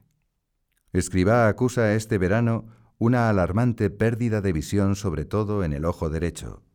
Al principio piensa que es algo transitorio y no dice nada. Pero como transcurren varios días y la dificultad continúa, se lo comenta del Portillo y a Echevarría. Me cuesta mucho leer porque apenas veo. Con frecuencia la visión se me queda como borrosa, como difuminada. Cuando más lo noto es celebrando la Santa Misa, Pienso que convendría resolverlo, ¿no? Que me vea un oculista. Y, mientras tanto, paciencia y buen humor. De momento procuraré trabajar y leer. Y el día que no pueda, ofreceré al Señor esa molestia, esa limitación. El 28 de julio van a Milán. Conduce el coche el doctor Caloyero Crocchiolo, médico y miembro del Opus Dei. Aparcan junto al número 7 de la calle Corso di Porta Vittoria. Allí está la consulta médica del oculista profesor Romagnoli. Tienen cita con él. Romagnoli le hace una revisión en profundidad. Le dilata la pupila y le mira el fondo de ojo. La habitación está en penumbra. Todos en silencio. Romagnoli se sienta muy cerca de Escribá. Enciende el haz de luz del oftalmoscopio y lo dirige hacia uno de los ojos del paciente. Mientras explora, las mejillas de uno y otro casi se rozan. Se siente la proximidad del aliento. Iscusi, monsignore, ma bisogna trovare il ottimo punto di mira. para ver cómo están organizadas esas cataratas que se le están formando. Lótimo punto di mira. Yo le pido a Dios, en este mismo momento, que usted y yo tengamos siempre un buen sentido sobrenatural, que ese sea nuestro punto de mira. Así enfocaremos todas las cosas como Dios quiere, para su gloria. Pocos días después, el 31 de julio, vuelven a Milán para un asunto de trabajo. Toman el traghetto, un transbordador para pasajeros y vehículos, y atraviesan el lago Maggiore. Regresan ya atardecido, pero el padre quiere ver a sus hijas porque les ha comprado unos paquetes de golosinas en el embarcadero y además tiene que comunicarles que el 4 de agosto se van a Einsindel, como hicieron el año anterior. Esta vez estaremos casi tres días fuera, así que tendréis que ir a misa a Premeno o a Intra. Y como no podéis dejar nunca sola la casa, porque el Señor se queda en el sagrario, organizaos en dos turnos. Ah, y aprovechad esos tres días para descansar un poco, salir al jardín, que os dé el aire. Invitad a las de Milán, lo que queráis, menos meteros en limpiezas extraordinarias, que os conozco. María José y Begoña observan que el padre tiene mal aspecto, y se lo dicen. Padre, tiene usted cara de cansado. Es que en Milán hemos estado trabajando, pero a mí me descansa más trabajar que no trabajar. No trabajar me consume. De todos modos, padre, desde que llegó de Roma no ha parado. ¿Qué podríamos hacer para que descansara? Yo solo descansaría si pudiera olvidarme de la obra, pero no quiero olvidarme de la obra. ¿Y de Dios? De Dios no. De Dios no podría olvidarme porque me moriría. Escribano suele preocupar a su gente con problemas que no van a poder resolver. Por ello, no comenta las vicisitudes concretas del trabajo que tiene esos días sobre su mesa, la fórmula jurídica del Opus Dei. Pero quienes charlan a menudo con él pueden coger al vuelo con facilidad la música, ya que no la letra, de lo que es su anhelo, su afán, su intención especial. Así que el 1 de agosto, hablando con sus hijas, hace este comentario. ¿La intención especial? Solo la sacaremos rezando, y rezando mucho. No queremos votos. ¿Cómo se hará la vinculación de una persona con la obra? Pues con un contrato civil.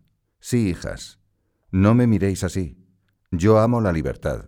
No quiero a nadie a la fuerza. Me basta con la honradez de mis hijas y con la hombría de bien de mis hijos para confiar en su entrega. Volveremos a la primitiva idea del fundador, Hemos tenido que ir por otro camino, pero llegará el momento en que se nos abrirá el nuestro.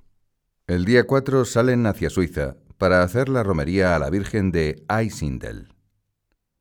Al despedirse de las que se queden en la Villa Galabresi, el padre les da la bendición y, como esas mamás que a la hora de partir se ponen a enumerar todo el repertorio de posibles peligros, empieza y no acaba. Que descanséis, que comáis bien, que no os metáis en limpiezas, celebrad mucho el santo de Dora. Por las noches, cerrad todo bien y asegurad las puertas. El 6 de agosto regresa a Escribá. Como la casa de Premeno está en lo alto de una colina, ven llegar el coche cuando aún está lejos. El padre viene radiante. Siempre ocurre así cuando va, como él dice, a ver a la Virgen. Esta vez no os he traído chocolatinas de Suiza, pero os hemos comprado unas sorpresas. Me parece que os van a gustar, por lo menos os durarán más que el chocolate. Sí, realmente las sorprende. Les ha traído a cada una un broche muy bonito de bisutería. En una parte con María José y Begoña les sugiere, Este, como es un poco más bueno, me gustaría que se lo dieseis a Dora, que es la mayor. Dora es cocinera y hace muchos años que pertenece a la obra. Estos detalles de cariño son constantes. Una tarde bastante desapacible, con el cielo nublado y amenazando tormenta, María José le comenta que están esperando a dos chicas de la obra que vienen de Milán. Pues con este tiempo no me gusta que estén en la carretera. En cuanto lleguen esas hijas mías, les dais un café con leche bien caliente y que se vuelvan enseguida, no vaya a descargarles encima la tormenta. Ese mismo verano, desde Vilatevere, le comunican que se ha recibido un telegrama de Pablo VI acompañando una medalla de bronce dorado como muestra de afecto y felicitación por el vigésimo quinto aniversario de la primera ordenación sacerdotal de profesionales del Opus Dei, los ingenieros del Portillo, Hernández de Garnica y Múzquiz. A Escribá, entre tantas tensiones y malos ratos como le ocasionan la difidenza y las añagazas de los buenos enemigos, ese gesto amable del Papa le sabe dulce como las uvas moscateles. De gratitud se le saltan las lágrimas. Últimamente llora mucho, mucho, pero procura que no le vea a nadie. Es posible que Álvaro lo sepa, porque escucha sus confidencias. También Javier puede haberle visto llorar, en silencio, mientras le ayuda a celebrar la misa. El 26 de agosto, a punto ya de irse de Premeno, Javier Echevarría Entra en el cuarto de escriba. María José y Dora están allí ordenando algo. Al verlas, hace ademán de retirarse, pero se gira rápido y, parado en el umbral de la puerta, les dice, El padre está sufriendo mucho, por razones que no son del caso. Nosotros conocemos muy poco, pero os lo digo para que recéis más, todavía más. Es cierto que el padre está sufriendo mucho. Dos años después, en Roma, el 25 de marzo de 1971, en una tertulia de muy pocos, les confesará a sus hijos. Ahora me río, incluso a carcajadas, yo solo. Me río porque tengo presencia de Dios, si no... ¿Qué cosas diría? Pero hace dos años he llorado mucho. Esas lágrimas en la misa no imagináis qué consuelo dan, aunque queman los ojos. Esta serenidad de ahora como las lágrimas de entonces, son cosa de Dios. El año 1970 ha sido duro para José María Escriba. El clima de hostilidad y de desconfianza en los ambientes eclesiásticos es como una nube fría que hiela el corazón. Esa difidenza se siente en Roma, y quizás solo en Roma, entre ciertas élites del alto clero, pero a Escriba le embebe en congoja. Hasta que un buen día, exactamente el 1 de mayo, decide súbitamente cruzar el océano, ir a México y plantarse así, plantarse a los pies de la Virgen Morena de Guadalupe durante horas y horas, sin prisa, que es como están los pobres cuando piden limosna, con toda la calma del mundo y con toda la pasión. Alma, calma. Un día y otro y otro, una novena de días de ronda, de plegaria, de ruego insistente, hasta conseguir, hasta tener la certeza moral de que la señora ha escuchado la súplica y está obteniendo la solución. De rodillas, en una alta tribuna de la Basílica Guadalupana, o abajo, agarrado a las verjas de hierro, llorando a lágrima viva, con confianza de hijo, José María ha pedido, casi, casi ha reclamado, cosas muy serias, muy determinantes, para la Iglesia y para el Opus Dei. El verano, otra vez en Premeno, es una continuación de esa novena de México, hablar y hablar con la Virgen. Escribá se ha llevado varios libros de teología, de patrística, de historia universal y de literatura. Pero su trabajo, estas semanas de agosto, consiste en estudiar a fondo las conclusiones del Congreso Extraordinario celebrado en Roma el año anterior.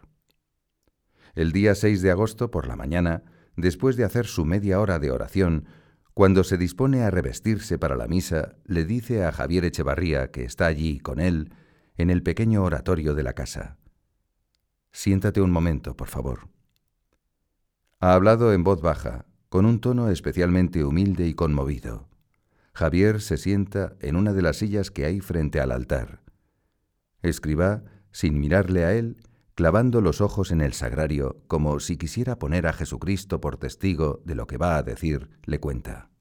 Esta misma mañana me ha ocurrido algo, y quiero que lo sepas. Hace un rato, estando yo en mi cuarto, antes de venir al oratorio, mientras con la mente y con el corazón le insistía al Señor en que la obra tiene que poder hacer toda la labor de almas para la que Él ha querido que exista en esta tierra, Sentí que el Señor ponía en mi alma unas palabras de la Escritura. Esas palabras me han llenado de confianza y me han dado un empuje nuevo para arreciar en la petición, para ser perseverantemente rezador y para instar a mis hijas y a mis hijos a que no dejen nunca, ni un solo instante, la oración, que es la única arma del Opus Dei. Lo que he escuchado en mi interior ha sido, clama necheses. Esas palabras me han venido sin yo haberlas buscado ni pensado, no sé. Estoy muy conmovido. Se me ha reproducido por dentro aquel mismo ambiente de los comienzos de la obra. Después, Javier observa al padre mientras celebra la misa, junta las manos palma con palma y apoya su frente sobre ese pináculo de dedos. Cierra los ojos y se recoge muy concentrado. La consagración, pausada, desgranando las palabras lenta, lentísimamente, casi dejándolas caer, sílaba a sílaba, sobre la hostia y sobre el vino.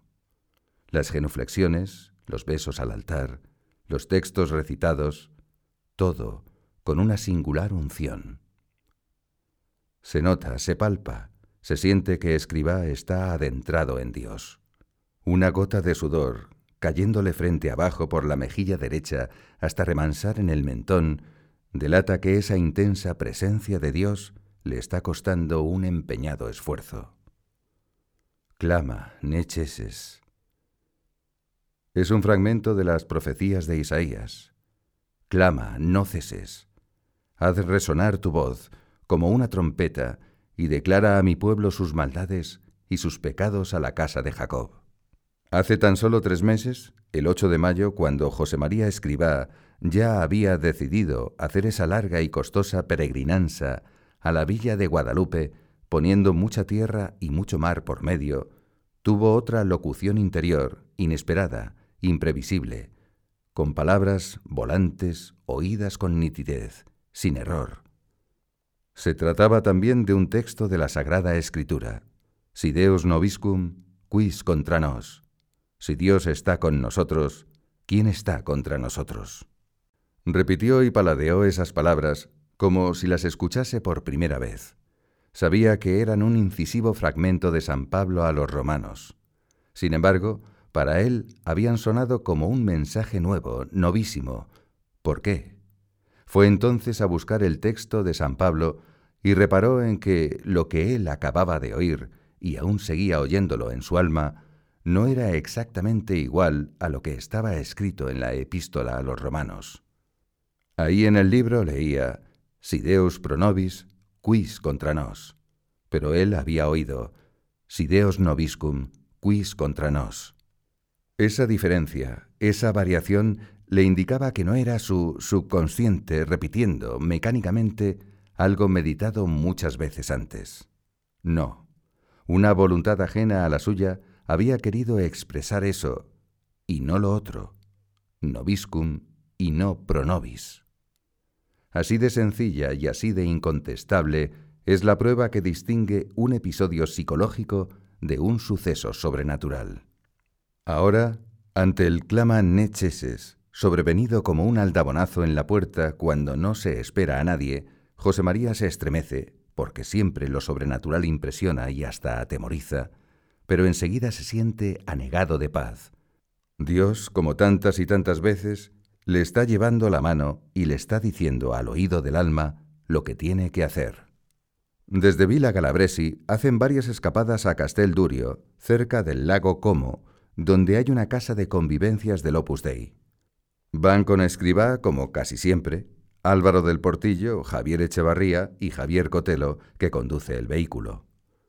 Escribá mantiene allí diversas tertulias y conversaciones con sus hijas y con sus hijos.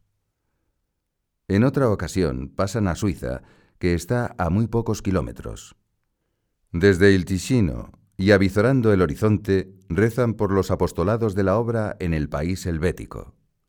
Al regresar, como Álvaro y Javier Echevarría son fumadores, el padre les sugiere que compren tabaco, porque aquí será más barato que en Italia.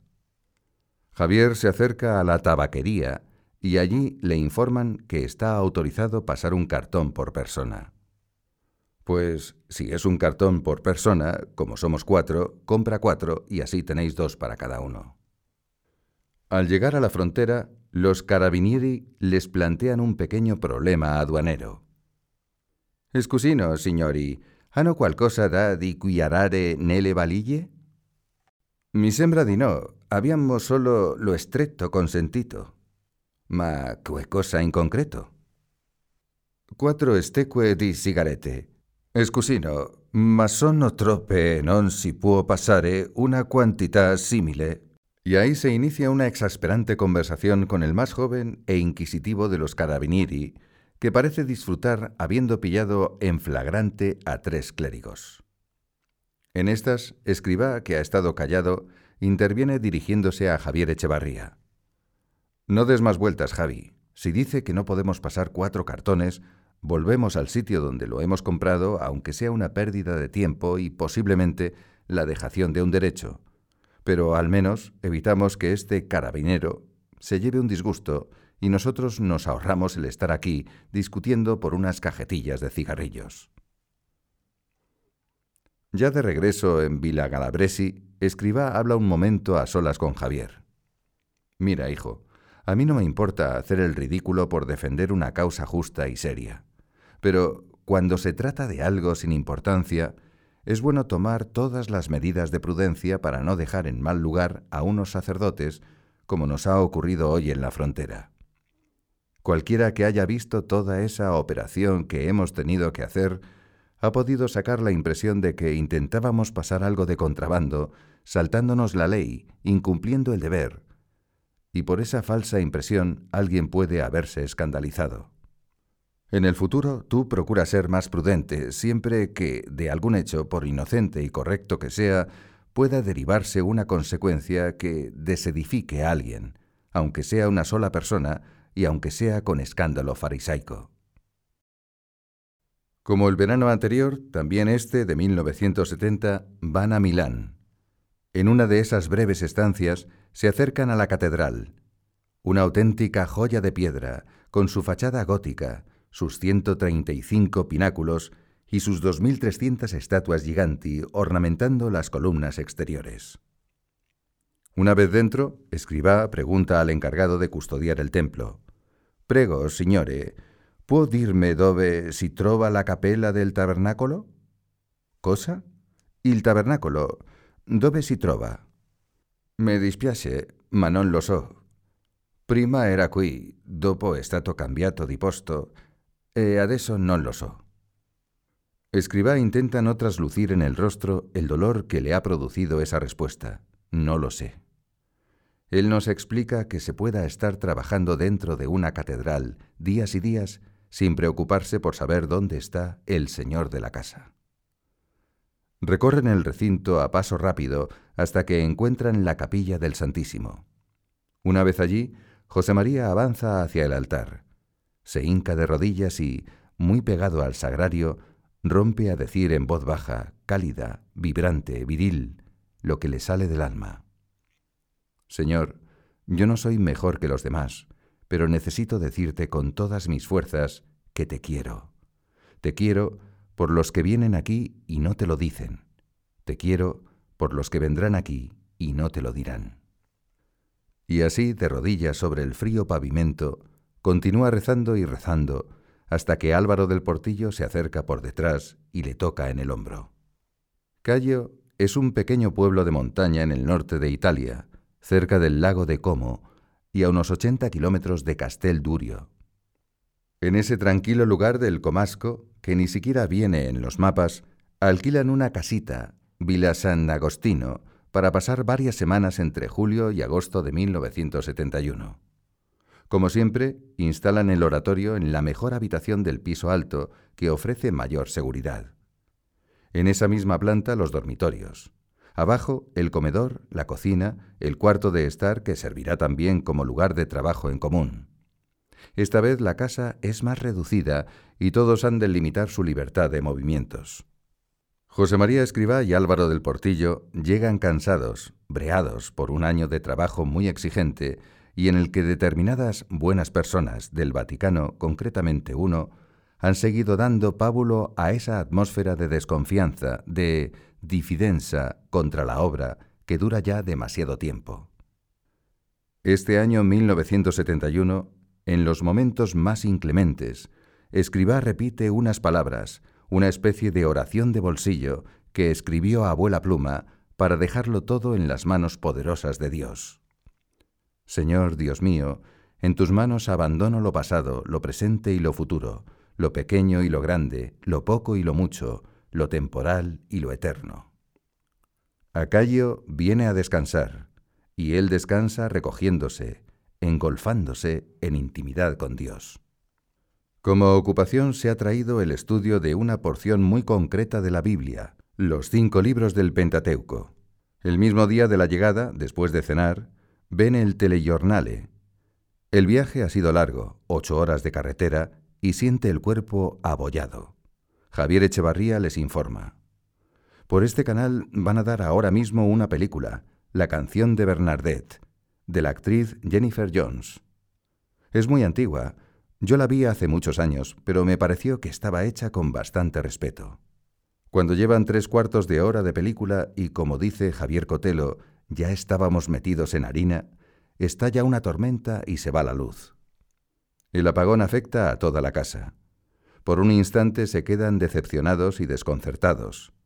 Entre otras cosas, no saben moverse a ciegas por una vivienda que todavía desconocen. Con el mechero encendido, Javier Echevarría sale a buscar unas velas o una linterna. Charlan un rato a la luz de la vela. Álvaro del Portillo intenta ver, a través de los cristales, si en la casa de los guardeses hay luz. Pero todo está a oscuras. Esto no tiene trazas de arreglarse. Escribá está comentando la película, aunque se nota que es antigua, el tema está tratado con dignidad, sin cursilería. Al oír a Álvaro indica, bueno, esperemos unos minutos más. Y si no llega la corriente, nos vamos a hacer el examen y le ofrecemos al Señor esta pequeña contrariedad por los apostolados de la obra. No es una gran cosa, pero la vida espiritual como la humana está tramada con pequeñeces de este porte. También este verano va a ver a sus hijas y a sus hijos italianos que pasan una temporada de descanso y de formación en Castel Durio. En una de esas visitas saluda a Giuseppe Molteni, miembro del Consejo General que, desde hace años, convive con el padre bajo su mismo techo en Vilatevere. Molteni es un enamorado de la región lombarda y habla siempre con cariño de la Brianza, su tierra natal, de sus gentes, de su historia, de sus paisajes. El padre, nada más verle, le abraza con fuerza y enseguida Pepino, hijo, ya estamos en tu salsa, en tus dominios. Venga, a ver si organizas una salida a la Brianza y nosotros te acompañamos. Así, sobre el terreno, rezamos por esos paisanos tuyos tan trabajadores, tan responsables, tan majos, y que salgan de ahí muchas vocaciones. Otras excursiones son utilitarias, visitando fábricas de muebles por la zona del Comasco, en los alrededores del lago de Como. La localidad de Cantú es famosa por sus industrias de carpintería y ebanistería. Escribá toma nota de precios, modelos de mobiliario, encarecimiento por transporte, etc., y pide folletos y tarjetas comerciales. Tiene en la mente la futura instalación de Cavabianca, definitiva sede del Colegio Romano de la Santa Cruz, que ya está en plena construcción. Pasado algún tiempo, cuando llegue el momento de adquirir los muebles, dará a Helen, G. Montfort y al equipo de instalaciones todos esos catálogos y direcciones para que vayan a tiro hecho y puedan comprar calidad, eligiendo y a precio de fábrica. Los paseos a pie suelen ser por el lungolario de la ciudad de Como. Casi todos los días van a Como, la antigua Opidum de los galos, la Bobum común de los romanos. Y siempre entran en la catedral. Allí están un rato. Escribá quiere acompañar a Jesucristo en el tabernáculo. Después se sientan en algún banco de la nave central y, quietos, sin hacer recorridos turísticos por el templo, observan las excelentes obras de arte. Los tapices de Ferrara, de Florencia, de Amberes, la Sacra Conversazione de Luini, la Capella del Crocificio, las Nupcias de María, il Tempieto de la pila bautismal, la decoración del crucero dedicado a la Asunta. De vez en cuando, Escribá se fija en un detalle ornamental, por ejemplo, el artesonado del techo, que puede servir a la hora de decorar algún oratorio de la obra. Entonces le pide a Javier Cotelo, mira esos casetoni, toma algún apunte rápido para que nos acordemos después de esa combinación del dorado y de los colores. Cuatro años más tarde, estudiando en Roma con César Ortiz Echagüe y otros arquitectos cómo resolver la ubicación de la caja del órgano en Torre que se les ofrece muy complicada, Escribá aporta una posibilidad. ¿Qué tal si la ponéis delante, cerca del altar, en un lateral? Esa idea no es un ingenio de su imaginación, sino un suministro de su memoria. Escribá ya había visto esa solución mientras observaba la catedral de Como. En efecto, allí hay dos soberbias cajas de órgano del siglo XVI situadas delante, a ambos lados de la nave central. Una mañana, antes de iniciar la cuesta abajo del acceso a Como, se detienen junto a los puestos de los vendedores de fruta. No es un mercado. Son gente de la huerta que montan sus rústicos chiringuitos a pleno sol con unas tablas sobre unas banastas. Escribá se fija en el hombre que despacha tras el puesto de sandías. Es un tipo rudo, enjuto y muy moreno. Ofrece su mercancía en un tosco cartel. Cocomeri, ciento lire al kilo. ¿Compramos sandía y se la llevamos a vuestras hermanas? Así les ahorramos tener que ir ellas a comprarla. Anda, Javi, aunque tú eres de piso, mira a ver si consigues una bien madura. Al padre le hace mucha gracia la seriedad de Echevarría y, adrede, le provoca o le pone en situaciones como esta, un poquito novedosas, y más con todos cerca mirándole. Javier baja del coche. Se dirige al puesto y comienza a hablar no con el vendedor, sino con su hijo, un niño regordete de pocos años. Buongiorno, senti ragazzo, tú que sei experto, cercami un cocómero maturo. El padre del chaval extiende el brazo y señala con el dedo. Prendi culo. El niño va, dando pasos cortitos y rápidos, coge la sandía y se la entrega a Javier sin decir palabra. ¿Tú pensi que es maturo? Lo ha detto mío padre. Mientras el hombre del puesto pesa la sandía, Javier entabla un diálogo muy sencillo con el niño. Senti, ti trovo un po' grassocchio.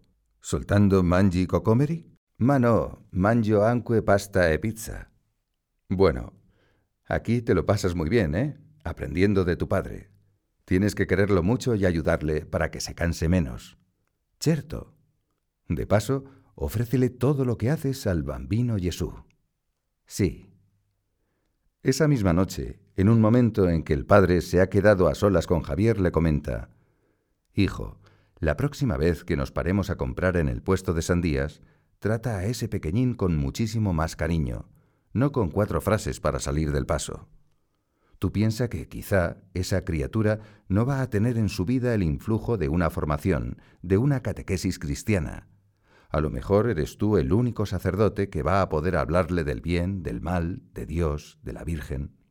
Y como además el Padre está delante y oye lo que le dices a su hijo, puedes despertar en ese hombre un interés por las cosas de Dios. Si das pie con pillería en esos minutos de conversación, puedes meterte en su vida y dejar en su alma la garra de Dios. A los pocos días se detienen de nuevo ante el vendedor. Escriba hace un guiño a Javier mientras le dice, Anda, ya que acertaste a la primera, repite, Oye, a ver si te luces. Escriba es un hombre que tiene fijación por Dios, es su pasión, y cualquier cosa, por trivial que parezca, le lleva a Dios. Los guardas de la casa de Cayo son un matrimonio con tres hijos. Una mañana, paseando por el reducido terreno que rodea Vila San Agostino, Escribá ve al guarda que maniobra con los aperos de jardinería. Junto a él, agarrándose a una de sus piernas, el hijo pequeño, que debe de tener poco más de cuatro años. Observa al niño, las mejillas son rosadas, los mocos asomando por la nariz, la boquita abierta, los ojos redondos de admiración. No se pierde un solo movimiento de su padre. Escribá comentará después.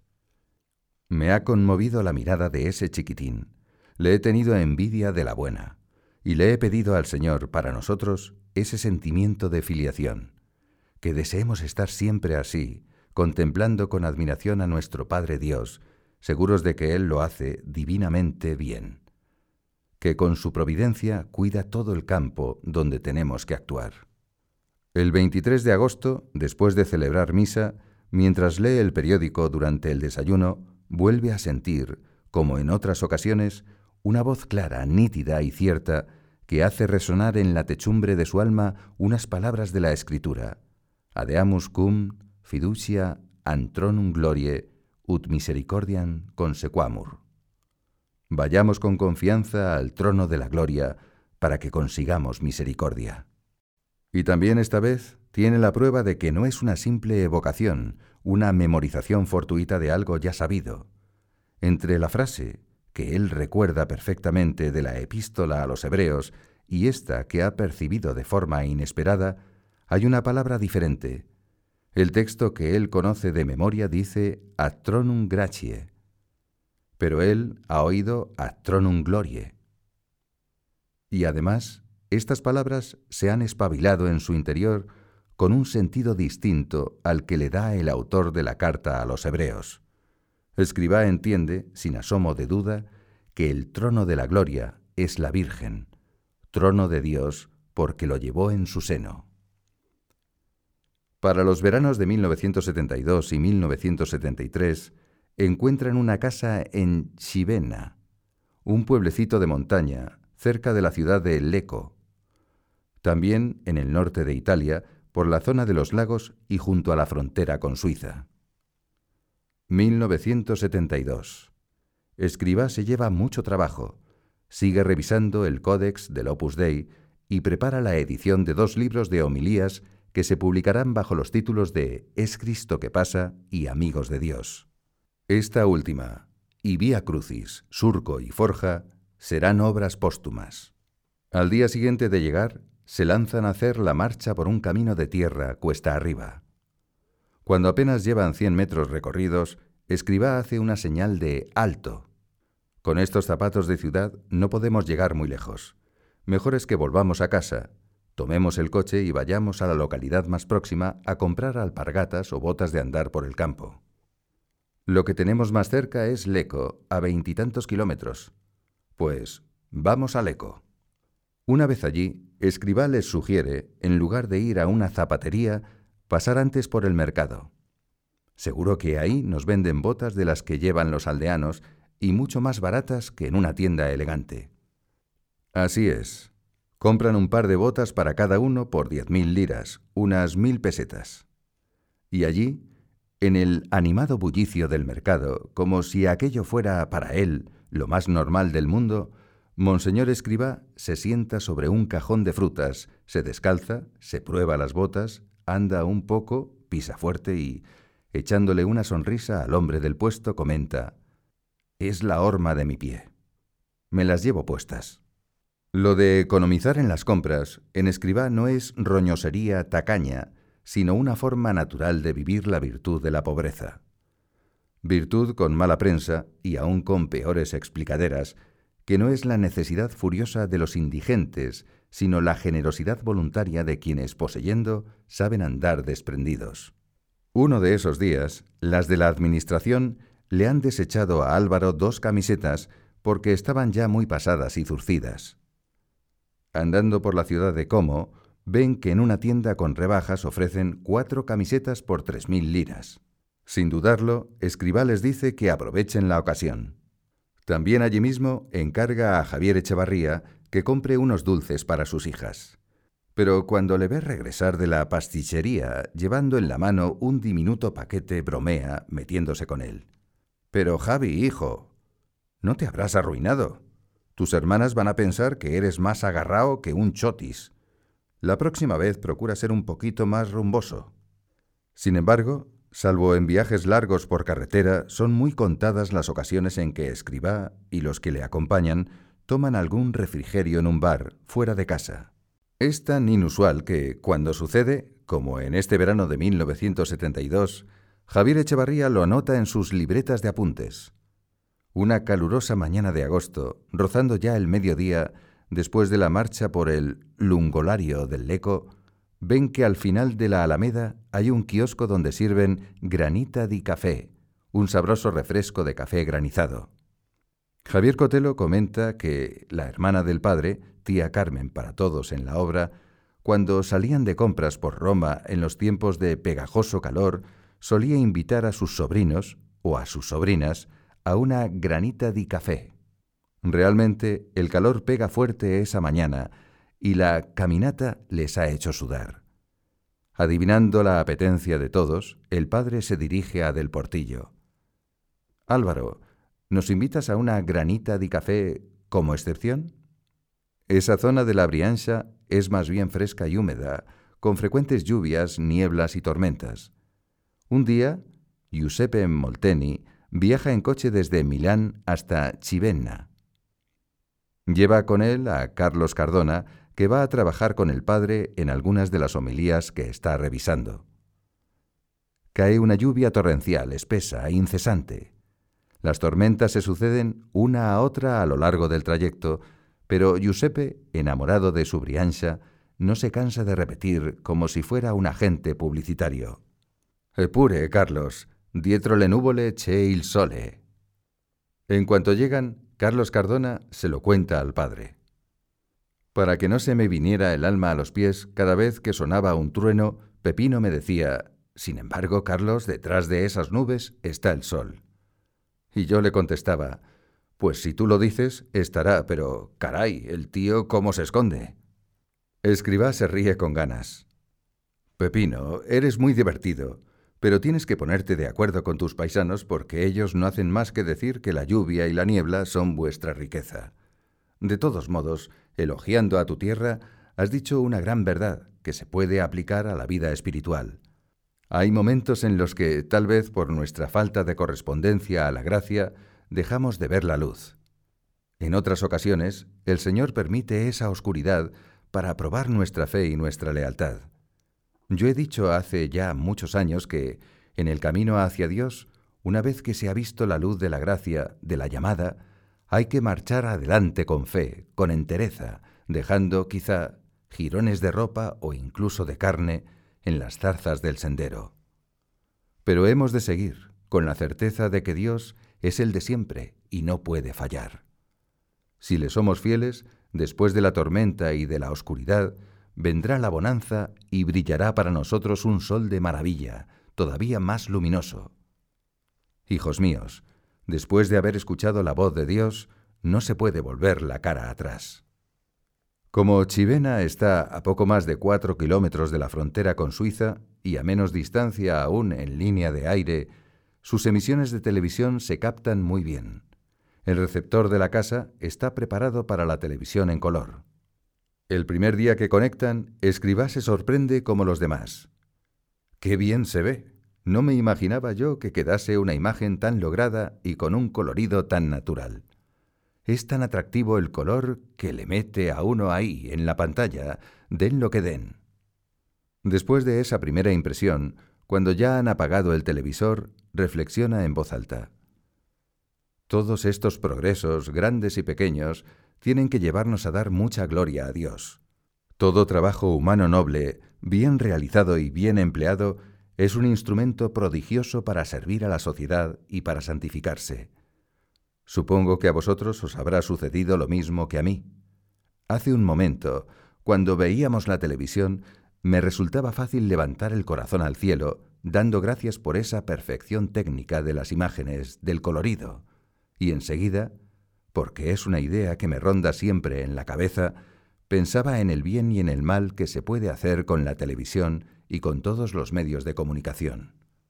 Bien, sí, porque son un vehículo formidable para llegar a muchas personas, captando su atención de un modo muy atractivo. Mal, también, porque con las imágenes y con el texto pueden ir metiendo doctrina equivocada, moral falseada, y la gente se traga esos errores y esas falsedades sin darse cuenta, como si fuera oro colado. Por eso insisto tanto en que el apostolado a través de los medios de comunicación tendrá siempre mucha, mucha importancia. Y los católicos que tengan esa vocación profesional, los periodistas, los comunicadores de prensa, radio y televisión, deben estar ahí, presentes y bien activos. Ausentarse sería desertar. Una mañana suena el teléfono muy temprano en la casa de Chivena. Es Giuseppe Molteni. Pide hablar con Álvaro del Porcillo. ¿Qué hay? ¿Ocurre algo, Pepino? Sí. Perdone, don Álvaro, que llame a estas horas, pero es que ha fallecido el cardenal del agua. ¿Qué me dices? ¿Dónde? ¿Cómo ha sido? Ha sido de repente. Él estaba en Lourdes. No han facilitado muchos detalles, pero como sé cuantísimo le quiere, le quería, el padre, he preferido adelantarme y darles yo la noticia, para que no se entere de golpe por el periódico o por la radio. Muchas gracias, Pepino, por advertirnos. Me has dejado de piedra. Para el padre va a ser un mazazo porque se querían muchísimo. Se lo voy a decir ahora mismo, así podremos empezar ya a ofrecer sufragios por él. Para Escribá es un golpe inesperado y fuerte. Durante varios días se le nota afectado. Piensa en el cardenal Angelo del Aqua, un gran amigo y un gran apoyo en la curia romana. Lo siento como si se me hubiera muerto un hermano. Para mí era un hermano. Pero aún me duele más porque era un servidor leal del Papa y de la Iglesia. Y de esos el Señor no tiene muchos. Sé bien cuánto ha sufrido este hombre por causa de ciertas personas que no entendían ni su entrega, ni su abnegación, ni su fidelidad a la autoridad de la Iglesia. En el cielo se habrá encontrado el premio. Yo desde ahora acudo a él como intercesor. Después, en el cuarto de estar o paseando por el lungolario de la ciudad del eco, vuelve sobre el tema. Se nota que, entre las evocaciones, intercala oraciones breves por su alma. Recuerda que el cardenal le había contado la lenta agonía de Juan XXIII, invadido por el cáncer y machacado por el dolor. El Papa Roncalli conocía a Delacqua desde que era un joven sacerdote. Desde entonces le llamaba cariñosamente Angelino. Cuando don Angelo visitaba a Juan XXIII, viejo y enfermo, veía cómo se iluminaba la cara del Papa. Allá, al fondo de las oscuras y cárdenas cuencas, los ojos le brillaban de alegría. El pontífice se desahogaba con su antiguo amigo. Angelino, soffro molto. Offro tutto al Signore per la Chiesa e concretamente per il Concilio Vaticano II. Era tremendo palpar, entre tanto trajín de médicos, secretarios eclesiásticos, camarlengos, monseñores curiales, la soledad humana de un papa en su hora final. Viene Angelino avvicinati, del agua se acercaba a la cama. El papa le cogía la mano y sacando fuerzas, de no se sabe dónde, se la apretaba. Così mi sento meglio. Così posso sopportare più facilmente il dolore che, alle volte, è grande a mi costa molta fatica. Ho un dolore tremendo. Penso al Signore, penso alla Chiesa, penso al Concilio, e offro tutta la mia malattia per i suoi buoni frutti. Cuando llegaba el momento de despedirse, Juan XXIII, como un niño a quien asusta quedarse solo, retenía un poco más a su amigo.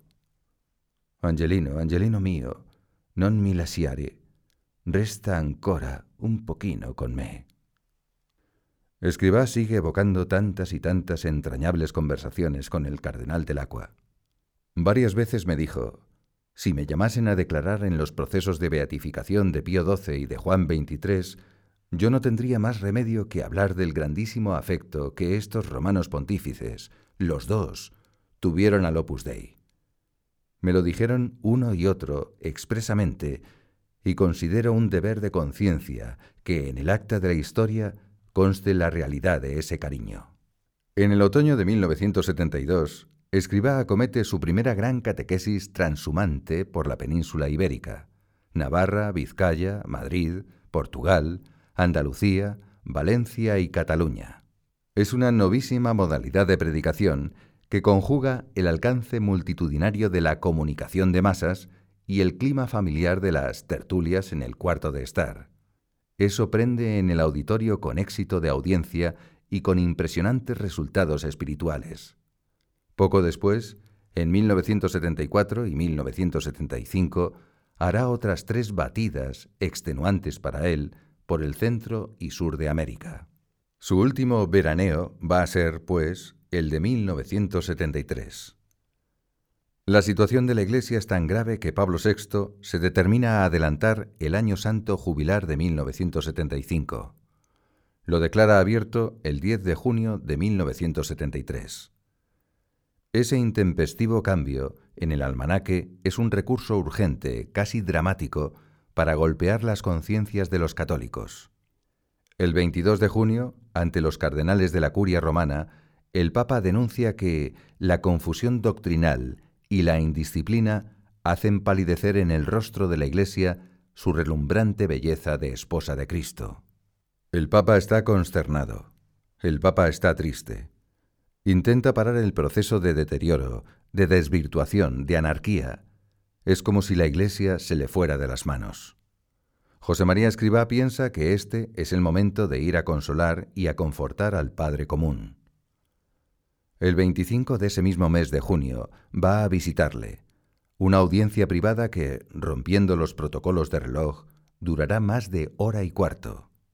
En cuanto el fundador del Opus Dei ve al Papa, se clava con las dos rodillas sobre el enlosado de mármol. Pablo VI se conmueve ante ese desusado gesto de fe y de sumisión filial concentra vigor en sus brazos y tira físicamente de escribá hacia arriba, forzándole a levantarse. Después, sentados ya, Monseñor Escribá saca su pequeña agenda de bolsillo. Ahí lleva algunas notas de lo que quiere referirle al Papa. Buenas y animadoras noticias de la perseverancia fiel de millares de hombres y mujeres de la obra, y de los pujantes apostolados en tantos países, en tantos estratos de la sociedad, en tantos escenarios de la actividad civil. ¿Crisis sacerdotal? Este año de 1973, como el otro y el otro y el otro, desde 1944, se ordenará una nueva hornada de laicos profesionales con su doble doctorado, el universitario civil y el eclesiástico. Medio centenar más de sacerdotes cuya única ambición es ser sacerdotes. No ha ido a pedirle nada al Papa, solo quiere darle alegrías, alegrías. Y, una vez más, el corazón de Roma sabe, siente, que hay una partecica de la Iglesia donde la mano de Pedro se puede apoyar con firmeza. En julio vuelven a la misma casa que alquilaron el verano pasado, en Chivena. Una mañana, aunque el día ha amanecido frío y desapacible, con algún chubasco y densos nubarrones, salen hacia Leco para hacer la caminata por el Lungolario del Ixonxo y el Lungolario del Piave. El padre anda durante dos horas, dos horas y media. Álvaro camina menos tiempo. Después se sienta en un banco de la Alameda y allí les espera. En algún momento el padre va a sentarse junto a Álvaro. Le ve pálido, ojeroso y como aterido de frío. Álvaro, tienes mala cara. ¿Te ocurre algo? He pasado mala noche y ahora me encuentro destemplado. Como diría la abuela, estoy poco católico. Vámonos, vámonos cuanto antes. Mientras vuelven hacia el coche, el padre da indicaciones a Echevarría. Javi, en cuanto lleguemos a casa, ¿tú podrías telefonear a Casteldurio para que venga José Luis Pastor a ver a tu hermano? Sin alarmar, dile que venga lo más pronto que pueda. Ya en carretera, regresando del Eco a Chivena, regaña a Álvaro. ¿Cómo no me has dicho nada antes de salir? Sufro cuando me hacéis cosas así. Yo sé que lo has hecho pensando en los demás, y todos te lo agradecemos, pero debías haberme comentado que te encontrabas mal, y nos hubiéramos quedado en casa tan a gusto. Alvarico, hijo, no me lo hagas más. Pensaba que sería un malestar momentáneo porque he estado revuelto por la noche. Pero no se preocupe, padre, no creo que esto tenga importancia. Sin embargo, Escribá no puede despreocuparse así como así. Sabe que Álvaro tiene, como suele decir, una mala salud de hierro. Le han hecho ya varias operaciones quirúrgicas y todas de envergadura. Trabaja full time y a tope, con una doble dedicación, en Vilatevere para servir a la obra y en el Vaticano para servir a la Santa Sede. Su alma tira de su cuerpo. El problema no está en el motor, sino en la carrocería. En cualquier momento puede hacer crack. En efecto, esta vez el malestar momentáneo de Álvaro va a más. Durante varias semanas se le presentan unas fiebres violentísimas que le hacen sudar a chorros. Empapa las sábanas y el colchón. De día y de noche hay que cambiarle toda la ropa de cama varias veces. El padre y los dos Javieres se suman cuidando al enfermo. El médico, José Luis Pastor, diagnostica una dolencia seria de riñón y sugiere llevarle a España para que el doctor Gil Bernet, de Barcelona, dictamine si conviene intervenir quirúrgicamente. Cuando Álvaro ya está más restablecido, deciden hacer el viaje. Pero antes hay que cumplimentar un pequeño trámite, acudir al aeropuerto y vacunarse contra el cólera. En Italia ha habido un brote epidémico y se requiere el certificado sanitario de vacunación para poder salir a otro país. El 1 de septiembre, víspera del viaje, van los cuatro al aeropuerto de Milán. En las dependencias sanitarias hay una larga cola de gente que está allí para lo mismo. Alguien del dispensario médico reconoce a Monseñor Escribá y se acerca con amable obsequiosidad. Monsignore, mil perdones. Acompáñeme, por favor, y pasará inmediatamente sin necesidad de esperar. Escribá se niega. No, no, muy agradecido, pero yo prefiero guardar mi turno y pasar cuando me toque. Ante la insistencia del funcionario, Escribá le explica. Se lo agradezco, pero no quiero quitar el puesto a ninguna de estas personas que, si están aquí, no es por su gusto. Ellos tendrán otras cosas que hacer, y quizá con más urgencia que yo. Cuando al día siguiente el avión en sus evoluciones de despegue y toma de altura sobrevuela Milán y los alrededores de la Brianza, Escribá asalta los sagrarios de las torres de iglesias que, desde allá arriba, acierta a divisar. Se despide de esas diminutas casitas, bendice a todas esas gentes, y con el sabor almendrado que tiene la nostalgia, intuye que quizá no vuelva más. Han sido sus últimas vacaciones. La vida no va a darle ya ocasión para perderse, como un uxel di bosco, como un pájaro del bosque, libre, por algún lugar escondido de la campiña italiana.